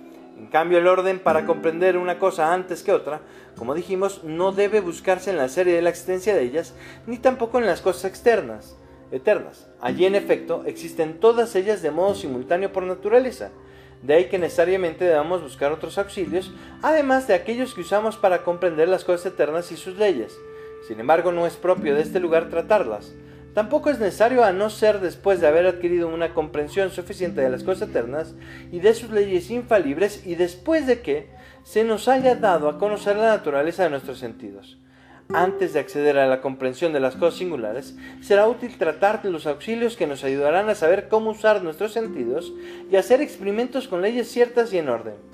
Estos experimentos serán suficientes para determinar el, asunto que se investiga, de modo que concluyamos finalmente de ello según cuáles leyes de las cosas eternas fue hecho ese objeto y se nos dé a conocer su naturaleza más profunda, como lo demostraré en su lugar. Aquí, para regresar a nuestro plan, solamente aspiraré a exponer aquello que parece necesario para poder llegar al conocimiento de las cosas eternas y formar sus definiciones en las condiciones tratadas más arriba. Para que ocurra esto debemos recordar lo que dijimos más arriba, saber que cuando el espíritu atiende a algún pensamiento para juzgarlo y deducir en, uno, en un buen orden a partir de él lo que legítimamente debe deducirse, desenmascará la falsedad si el pensamiento es falso pero si es verdadero continuará favorablemente deduciendo cosas verdaderas sin ninguna interrupción. Esto se requiere para, que, para nuestro asunto, pues nuestros pensamientos no pueden determinarse a partir de ningún otro fundamento. Por lo tanto, si queremos investigar la primera cosa de todas, es necesario que exista algún fundamento que dirija nuestros pensamientos. Además, ya que el método es el conocimiento reflexivo, este fundamento que debe dirigir nuestros pensamientos no puede ser otra cosa que el conocimiento de aquello que constituye la forma de la verdad y el conocimiento del entendimiento y sus, propias, y sus propiedades y fuerzas. En efecto, adquirido este, tendremos el fundamento a partir del cual deduciremos nuestros pensamientos y la vía con la que el entendimiento, según lo permita su capacidad, a saber, habida cuenta de las fuerzas del entendimiento, podrá llegar al conocimiento de las cosas eternas. Mas si formalidades verdaderas en verdad pertenece a la naturaleza del pensamiento, como se demostró en la primera parte, ahora debemos investigar aquí qué cosas comprendemos por fuerza y poder del entendimiento ya que la parte principal de nuestro método es comprender del mejor modo posible las fuerzas y naturaleza del entendimiento, estamos obligados necesariamente, por aquellas cosas que traté en esta segunda parte del método, a deducirlas a partir de la misma definición del pensamiento y del entendimiento. Pero hasta ahora no hemos tenido ninguna regla para hallar definiciones y puesto que no podemos tratarlas a no ser que se conozca la naturaleza, lo que es lo mismo, la definición del entendimiento y su poder, de aquí se sigue que la definición del entendimiento debe ser clara de suyo, o bien no podemos entender nada. Sin embargo, ya no es absolutamente clara por sí misma. En cambio, ya que todas sus propiedades, como todas las cosas que tenemos a partir del entendimiento, no pueden percibirse clara y distintamente a no ser que se conozca su naturaleza, luego la definición del entendimiento se dará a conocer de suyo si atendemos a las propiedades de él que comprendemos clara y distintamente. Por lo tanto, enumeremos aquí las propiedades del entendimiento, Juzguémoslas y comencemos a discutir sobre nuestros instrumentos innatos. Estas son las propiedades del entendimiento que he notado en primer lugar y que comprendo de modo claro. ¿Qué involucra certeza? Esto es, que sabe que las cosas son formalmente así, como se contienen objetivamente en el mismo. 2 que percibe ciertas cosas o lo que es lo mismo forma ciertas ideas de manera absoluta y ciertas ideas a partir de otras, es decir, forma la idea de la cantidad de manera absoluta y no atiende a otros pensamientos, en cambio no forma las ideas del movimiento sino atendiendo a la idea de la cantidad. 3. Las ideas que forma de manera absoluta expresan la infinitud, en cambio forman las determinadas a partir de otras. En efecto, si percibe la idea de la cantidad por una cosa, entonces determina la cantidad como cuando percibe que un cuerpo se origina a partir del movimiento de un plano y el, eh, plano del movimiento de una línea y finalmente la línea a partir del movimiento de un punto.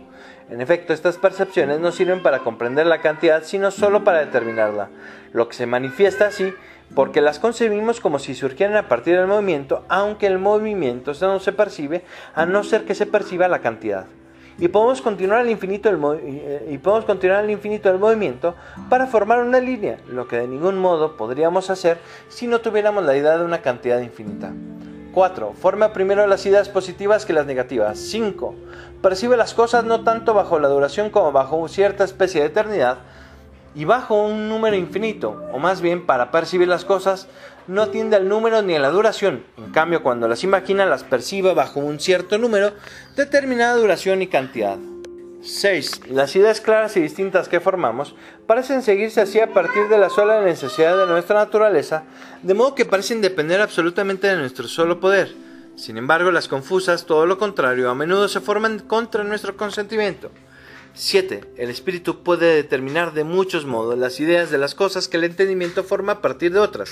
Por ejemplo, para determinar un plano elíptico, se figura un lápiz unido a una cuerda que se mueve alrededor de dos centros o concibe puntos infinitos que no tienen siempre una cierta proporción idéntica conforme a alguna línea recta dada o un cono cortado por algún plano oblicuo, oblicuo, de modo que el ángulo de la inclinación sea mayor que el ángulo del vértice del cono o de otros infinitos modos.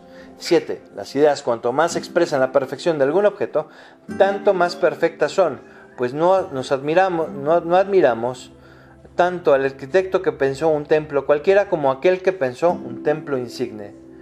No me detendré a considerar las restantes cosas que se refieren al pensamiento como al amor, como el amor, la alegría, etc., puesto que no sirven a nuestro actual plan y tampoco pueden concebirse a no ser que se conduzca antes el entendimiento, pues siendo totalmente removida la percepción, se eliminan todas aquellas cosas.